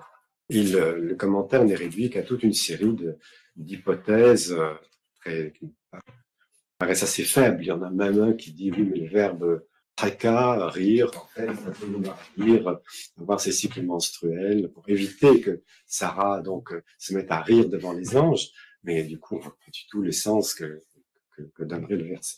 Bref. Et autre point à relever, et que là, qui est effectivement relevé par, par Michel XII, c'est au verset 74 de la onzième sourate, euh, donc, Abraham se calme, il a moins peur en voyant que les anges ne, ne mangent pas, parce qu'en voyant que les anges ne mangent pas, il voit, c'est de très mauvais augure. Quand, dans le désert, on accueille quelqu'un et ce quelqu'un refuse le repas, ça veut dire qu'il est animé de mauvaises intentions, qui vous annonce une très mauvaise nouvelle. Donc, Abraham est soulagé et il s'est mis, euh, il s'est mis à discuter avec nous au sujet du peuple de Lot. Donc, allusion à... tu veux dire, quelques mots ben Oui, bien sûr, parce que le peuple de Lot, c'est concentrer le mal, euh, ce que, enfin, les, visiteurs veulent s'en prendre, euh, le, peuple de Lot veut s'en prendre aux, visiteurs, et euh, à tel point que, autre paradoxe d'Abraham, il leur dit, euh, bah, prenez, prenez pas les visiteurs, plutôt euh, prenez ma femme. Et, après, les visiteurs, par contre, ils, vont, ils vont, euh, voilà, ils vont euh, convoquer euh, la, la, peine de Dieu sur sur sur le peuple de Lot, donc Sodome et Gomorre. donc c'est une histoire extrêmement hum, compliquée euh, parce que là, dans cette dans cet accueil dont, dont, dont je parlais, euh, ben, Abraham, il arrive à dire, euh, mais plutôt que prendre mes visiteurs, puisque ce sont le signe de Dieu, prenez ma femme et les visiteurs. Et, il, y a, il, y a, cette négociation. Et, et, puis il y a, la négociation, euh, passage aussi extrêmement important. Euh, avec Dieu lui-même, euh, parce que même si euh, Abraham est conscient que Lot est, que le peuple de Lot est dégénéré, mais enfin, il veut négocier le salut de, de cette population. Et donc, il dit, mais même s'il y avait 50, euh, 50 justes dans cette population, tu vas pas euh, euh, abattre ta foudre sur toute la population. Et donc, jusqu'à un certain point, euh, Dieu lui-même, il accepte cette négociation, mais il se trouve qu'après, la foudre arrive. Et alors là, commentaire du Coran, donc c'est pas Michel c'est le commentaire du Coran qui dit non, euh, Abraham ne pouvait pas négocier avec Dieu. C'est intéressant de voir que dans la pensée musulmane classique, on ne négocie pas avec Dieu. On de sa volonté et il n'est pas question de discuter. Il, simplement, cela veut dire que Abraham a imploré, euh, s'est mis à prier. Ça, on a le droit d'implorer Dieu, d'implorer le pardon, euh, en tout cas, en tout cas pour nous. Donc là, euh, point de, de différence. Oui, je, je, ouais, si je peux me permettre, et c'est là qu'on voit bien la différence. Il est évident que tout ce que je peux dire de ces textes a une coloration, euh, a une coloration euh, évidemment de relecture chrétienne. Euh, autre chose serait déjà entendre un théologien ou un chercheur de tradition juive sur ce même texte Mais là, il me semble qu'il y a quelque chose d'extrêmement intéressant dans, dans, cette négociation parce que on, on pourrait voir vraiment la, la différence d'approche par rapport à la prière, qui a une, un traitement différent dans les, dans les trois traditions. Et là, cette négociation d'Abraham avec Dieu, me semble-t-il, euh, donne vraiment euh, la couleur à ce qu'est l'approche dans la prière ou dans l'intercession euh, d'un croyant juif avec Dieu. C'est tout à fait autre chose que l'approche ou une théologie chrétienne euh, de la prière, donc de l'approche entre le croyant et, Dieu. C'est-à-dire que euh, l'approche de la négociation, dans, cette négociation d'Abraham avec Dieu, on voit deux choses. C'est que le, croyant juif se réfère à Dieu et il, il se met au même pied d'égalité d'un côté, et c'est exactement ce qu'il fait avec le texte biblique lui-même. C'est-à-dire que le croyant juif, le théologien, euh, il n'a pas peur de négocier avec le texte. Alors que dans une théologie, euh, dans une approche chrétienne, euh, au texte sacré, c'est pas la même chose. Voilà. Enfin, en conclusion sur ce passage, euh, Michel Douce avait relevé le profil de Lot dont on parle un peu, et que Lot, le Coran le mentionne, avait quitté la famille d'Abraham avec Abraham. Donc il était en rupture lui aussi avec sa famille, et qui plus est, il est devenu en rupture avec son peuple d'adoption. Donc c'est un, c'est un croyant qui est d'autant plus, d'autant plus méritant. C'est, c'est quelqu'un qui comprend que la, la foi en un Dieu unique suppose un abandon Enfin, dernier point euh, dont on pourrait parler, c'est celui de, du rituel, principalement de, de l'instauration du pèlerinage, enfin de l'instauration du temple à la Mecque et du pèlerinage, euh, auquel le, le, Coran fait allusion, et qui a attiré l'attention de Michel XII parce que c'est un bétil, c'est une, c'est un rocher, c'est une, euh, Michel XII parle d'une minéralité inféconde, signe apophatique du Dieu de vie, ne reproduisant nulle image réfléchie par la créature. Le rocher pur, le rocher en l'occurrence la pierre de la, pierre de, la Kaaba. Donc le Coran fait sans doute allusion à la construction euh, de, la Kaaba et de, quelques, enfin en tout cas de la placer la, pierre noire dans la Kaaba, les premiers rituels du, pèlerinage. Il en parle de façon concise, mais euh, il n'y a pas de doute parmi les, les commentateurs. Et il dit que euh, ce Sorat 3, verset 96, euh, c'est le premier bait, la première maison, le premier temple qui a été instauré pour les hommes. Et donc, ce que disent les commentaires, toute la tradition musulmane, c'est que c'est sur terre le premier temple qui aurait même d'ailleurs été euh, accordé à Adam euh, et restitué à, par Noé après le déluge. Donc, il y a, bref, ce lieu affirme l'antécédence euh, du culte musulman, du culte dont se réclame l'islam par rapport à tout ce qui précède. Il y a une espèce de fond dans l'histoire qui fait que le rituel musulman, le pèlerinage, euh, enjambe euh, la tradition abrahamique chrétienne et juive pour aller dans un, un rituel beaucoup plus ancien qui est celui de, de la Mecque et qui donc se différencie de celui de Jérusalem. oui, oui, tout à fait. C'est ce que, il me semble, si on veut vraiment trouver un parallèle, euh, c'est le texte que je mentionnais tout à l'heure euh, du sacrifice. Mais, mais, enfin, le traitement euh, dans la Genèse n'est pas du tout ce qui se passe dans le, dans le Coran. Donc, on retrouve pas vraiment de parallèle, mais il y a quand même la question de, du, du lieu du sacrifice pour la Bible, et comme je disais, le pays de Moria, qui deviendra le temple de Jérusalem. Donc, ce sera en perspective, c'est dans la perspective de la Genèse de, ce texte, de voir aussi le lieu et, euh, et le temple. Et, c'est vrai que Michel Douce a, hum, prête beaucoup d'attention à, ce, à, cette, à cette question. Il approfondit pas mal euh, Beth, Béthil, les pierres, euh, euh, on retrouve le désert. Le, le, désert, oui. Donc, euh, alors que il me semble que dans, la, dans le traitement euh, de la Genèse, nous ne sommes pas vraiment dans la même perspective, voire très polissée. Voilà, sinon, alors, pour la conclusion du livre lui-même, Michel Douce est assez clair à ce sujet. Pour lui, le modèle abrahamique, finalement dans les trois religions, euh, ne propose pas un modèle confessionnel. C'est vraiment euh, un modèle universel. Alors, bien sûr, chacun il prend selon euh, son option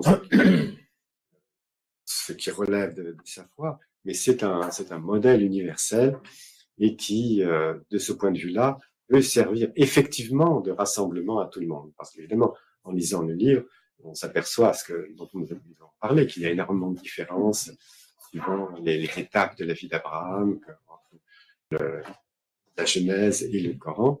Mais finalement, au-delà de tout ça, donc, il y a, un personnage qui est supra-historique et auquel non seulement les monothéistes peuvent se référer, mais auquel ils sont invités par Michel Douce à se référer avec les traditions des autres livres sacrés. Donc, il est intéressant pour chacun de regarder ce que le Coran, ce que la Bible euh, dit d'Abraham, ou du, modèle que chacun peut, en tirer pour lui-même. Je crois que le, lieu, bien sûr, c'est de lire la conclusion du livre. Et il nous reste un peu. Oui, merci beaucoup. Alors, avant les la dernière série de questions, je voudrais quand même insister sur euh, la, la performance de l'exercice, c'est-à-dire il y a les textes bibliques et coraniques, il y a la lecture de Michel Douce, il y a votre lecture de Michel Douce, et vous avez intercalé en même temps des parallèles avec et des commentateurs euh, du texte coranique musulman, et voire chrétiens de la tradition musulmane en évoquant la figure de Massignon, et euh, également les euh, théologiens chrétiens et également des commentateurs juifs. Donc en fait, ce sont tous ces discours qui se sont mêlés en 1h30. Ce n'était pas du tout évident pour un lecteur forcément d'avoir l'esprit clair à ce sujet, mais vous l'avez présenté de manière très claire et, pour nous, c'est très instructif. Donc, il y a euh, des questions qui pourront être à nouveau posées à distance, mais on commence par la salle, comme tout à l'heure. Est-ce que vous voulez faire des remarques, des commentaires, poser des questions? J'en ai quelques-unes, évidemment, mais c'est d'abord à vous euh, de prendre la parole. Il vous est tendu. Juste relever l'exercice ascétique l'ascèse intellectuelle, c'est un terme que j'ai gardé dans l'Arkoun, euh, qu'il y a chez Michel, Douce à relire les textes sacrés sans rajouter, enfin, les de théologie ou en rajoutant le minimum de théologie. C'est assez exemplaire. Pour laisser et pas perdre de temps, je vous pose deux petites questions. Une première question, le, terme prophète a été associé à Abraham et Ibrahim. Est-ce que vous pouvez dire comment Michel le lit dans le texte biblique et le texte coranique? Parce que, sauf erreur de ma part, le terme prophète associé à Ibrahim ne figure pas dans le texte coranique, ni prophète pour Moussa, donc ni pour Ibrahim, ni pour Moussa. Et comment c'est dans le texte biblique? Donc, à la fois les deux textes plus la lecture de Michel. Ça, c'est la première question. Et la deuxième question, c'est euh, parce qu'elle n'a pas du tout été évoquée ici, c'est la relation Abraham-Moïse et Ibrahim-Moussa. Et donc comment Michel Douce euh, l'évoque et comment vous, vous la voyez. Si c'est trop vaste, évidemment, on n'en parle pas, mais vous voyez deux pistes. D'abord, la, question prophétique et enfin, du titre de prophète, plus exactement. Hein.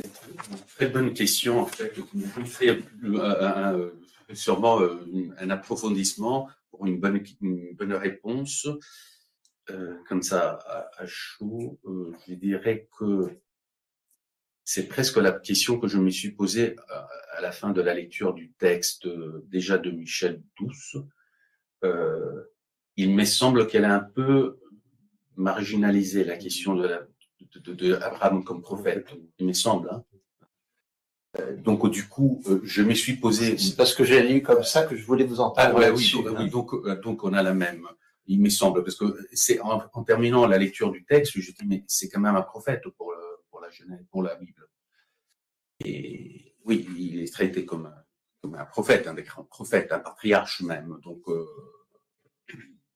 Donc, c'est là où la lecture de Michel Douce, et je le disais d'entrée de jeu, et qu'elle a, voilà, qu'elle a aussi quelques prises de position, il me semble, parce que même à la fin, là, j'étais convaincu de la lecture, je me suis dit, mais Abraham, quand même, dans le Coran, on n'est pas Abraham, mais Ibrahim. Donc, il y a, il y a parfois des, euh, il, y a, quelques parties pris, on va dire, hein, il me semble. Ça, c'est pour Michel Douce. Pour ce qui est de la Bible, euh, de la lecture chrétienne, oui, c'est un prophète. Et nous sommes, avec la, la part des postes, donc avec le Nouveau Testament, euh, ce que je ne saurais pas faire autrement, euh, euh, c'est toute la partie de, la prophétie. Donc, Abraham, c'est un prophète, mais au sens de celui qui vit sa foi dans son temps. Donc, Abraham, il a vécu sa foi dans son temps, dans, son milieu. Tu disais, il y avait encore la question de ça. Ben, prenons d'abord la question. C'est-à-dire que la théologie musulmane postérieure met tous les les grandes figures religieuses dans la catégorie des prophètes et des envoyés, des, des Dans le cas d'Abraham en particulier, il est visiblement beaucoup plus que ça. Il est, il est dit euh, imam, donc il est chef, modèle, celui qui se tient devant, celui qui est tenu de dignité. Il est dit soi, là aussi c'est un modèle. Euh, il est dit Umma même, Umma, comme s'il était à lui seul toute une communauté. Et euh, il, est dit euh, Hanif, donc croyant, croyant pur. Bref, je crois que Michel Douce, en voyant en lui, il dit non seulement un paradigme, je crois, est dans, dans une direction qui, qui peut euh, apporter beaucoup à la lecture. Il y a, il y a chez lui, chez, chez Abraham, pas seulement un message. Le Coran parle des Sahaf Ibrahim, Abraham aurait transmis des, livres, en fait, on ne sait pas du tout euh, lesquels, mais il, euh, il serait un, un, modèle absolu du croyant. Et ici, Michel Douce, dans sa, dans sa conclusion, parle de euh, il représenterait l'homme dans sa nature pure. C'est cette notion arabe de fetra qui fait que chaque homme, en naissant, a en lui une, nature pure, une nature originelle qui vient de Dieu et puis qui après diversement évolue diversement dans la, dans la vertu, dans, la, dans le péché. Et euh, donc il a quelque chose à dire sur ce qu'est la nature humaine avec la faute d'Adam. Qu'est-ce que, qu'est-ce que la nature humaine, malgré tout, après, après la faute d'Adam? Donc, euh, d'après, c'est ce que je crois, ce, ce livre porte euh, dans la figure d'Abraham, c'est un, c'est un archétype, un archétype dans son imperfection, dans ses hésitations, dans ses... Merci bien il y a une question et puis une remarque. Euh, donc, je vais d'abord commencer par la question qui revient sur la, la sourate 6 et notamment la question de la révolte euh, d'Abraham contre sa famille euh, et l'idolâtrie de son père et de son peuple. Alors, ceci approche la croyance selon une optique historico-critique. Peut-on dire qu'à partir, du verset coranique qui suit, donc les versets suivants, l'enjeu de la croyance pour Ibrahim se révèle selon le paradigme des sciences naturelles, croire à travers la contemplation du, des cieux et de la terre? Oui. Oui, tout à fait, tout à fait. D'ailleurs, c'est euh, alors deux choses. Euh, Abraham, effectivement, découvre Dieu à travers les, signes naturels, et cela fait écho à toute une tradition juive qui précédait, hein, qui où euh, il, est, il, est, question d'Abraham comme véritable méditant, comme comme un philosophe grec. Enfin, ça, c'est Philon d'Alexandrie qui a dédié tout un traité à Abraham comme, comme pré pré-philosophe en quelque sorte. Donc oui, on peut le dire euh, qu'il a réfléchi sur les signes de la nature. Simplement, il faut rajouter que c'était aussi euh, un, homme inspiré, c'est-à-dire que c'est quand même le don divin de la foi et de la prophétie qui, qui l'a permis d'adhérer en quelque sorte à cette, vision. je ne sais pas si c'est exactement la question qui était posée. Et une remarque de M. Chouraki, dans le texte biblique, les anges mangent. Euh, commentaire du Midrash par égard pour Abraham. Est-ce que les deux religions. Euh, C'est une autre ah question. bah, excusez-moi, pardon, je pensais Mm. parce que Monsieur Jouraki. Euh, voilà, donc. euh, Euh, une autre question. euh, Est-ce que les deux religions sont d'accord sur le fait qu'Abraham a vécu 175 ans?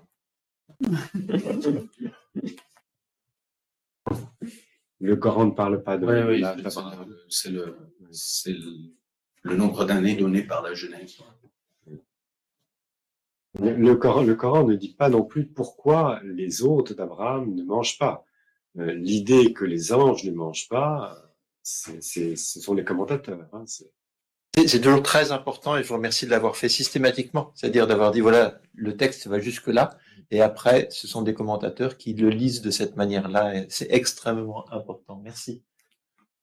Et M. Jouraki continue ses, ses- ses remarques en, en- en- en notant qu'il faut noter que le nombre de citations faites du Coran, l'essence de la foi d'Abraham ou lecture de la révélation au Sinaï, euh, relève de la tradition orale juive, Talmud. oui, ça, il y a une littérature assez abondante qui euh, réfère alors au, au traité, effectivement, de midrashique auquel réfère le Coran. C'est, sûr. Oui, ce que, oui, ce que je disais en début, et, que j'étais né pour ma part à souligner, la lecture juive, c'est-à-dire qu'il y a une lecture juive de la, de la et il y a aussi une lecture chrétienne qui s'est superposée, etc., etc. Donc, après, euh, effectivement, euh, euh, le cas échéant, certains passages du Coran, on a des, des parallèles dans la littérature euh, Oui, on ne s'est pas étendu dessus parce que le livre de Non. Michel Douce a Non, fait non. le choix de ne pas en parler. Tout à fait. Merci à Brigitte Douce de nous avoir permis, parce que sans Brigitte Douce, on, on ne serait pas là aujourd'hui et on n'aurait pas la possibilité de, de lire cet ouvrage-là. Merci à toute l'équipe qui a organisé euh, la visio et l'enregistrement. Merci à vous qui avez participé à distance de manière active et parmi ceux qui nous suivent, il y en a qui ont été justement investis dans la préparation de cette rencontre. Donc, sont, ces ateliers de l'ISM sont, vous voyez, une formule assez souple voire de manière euh, euh, très très agréable, je pense, Oui, d'échanger euh, sur des sujets délicats hein, et, et parfois très complexes. Donc, euh, merci, à très bientôt.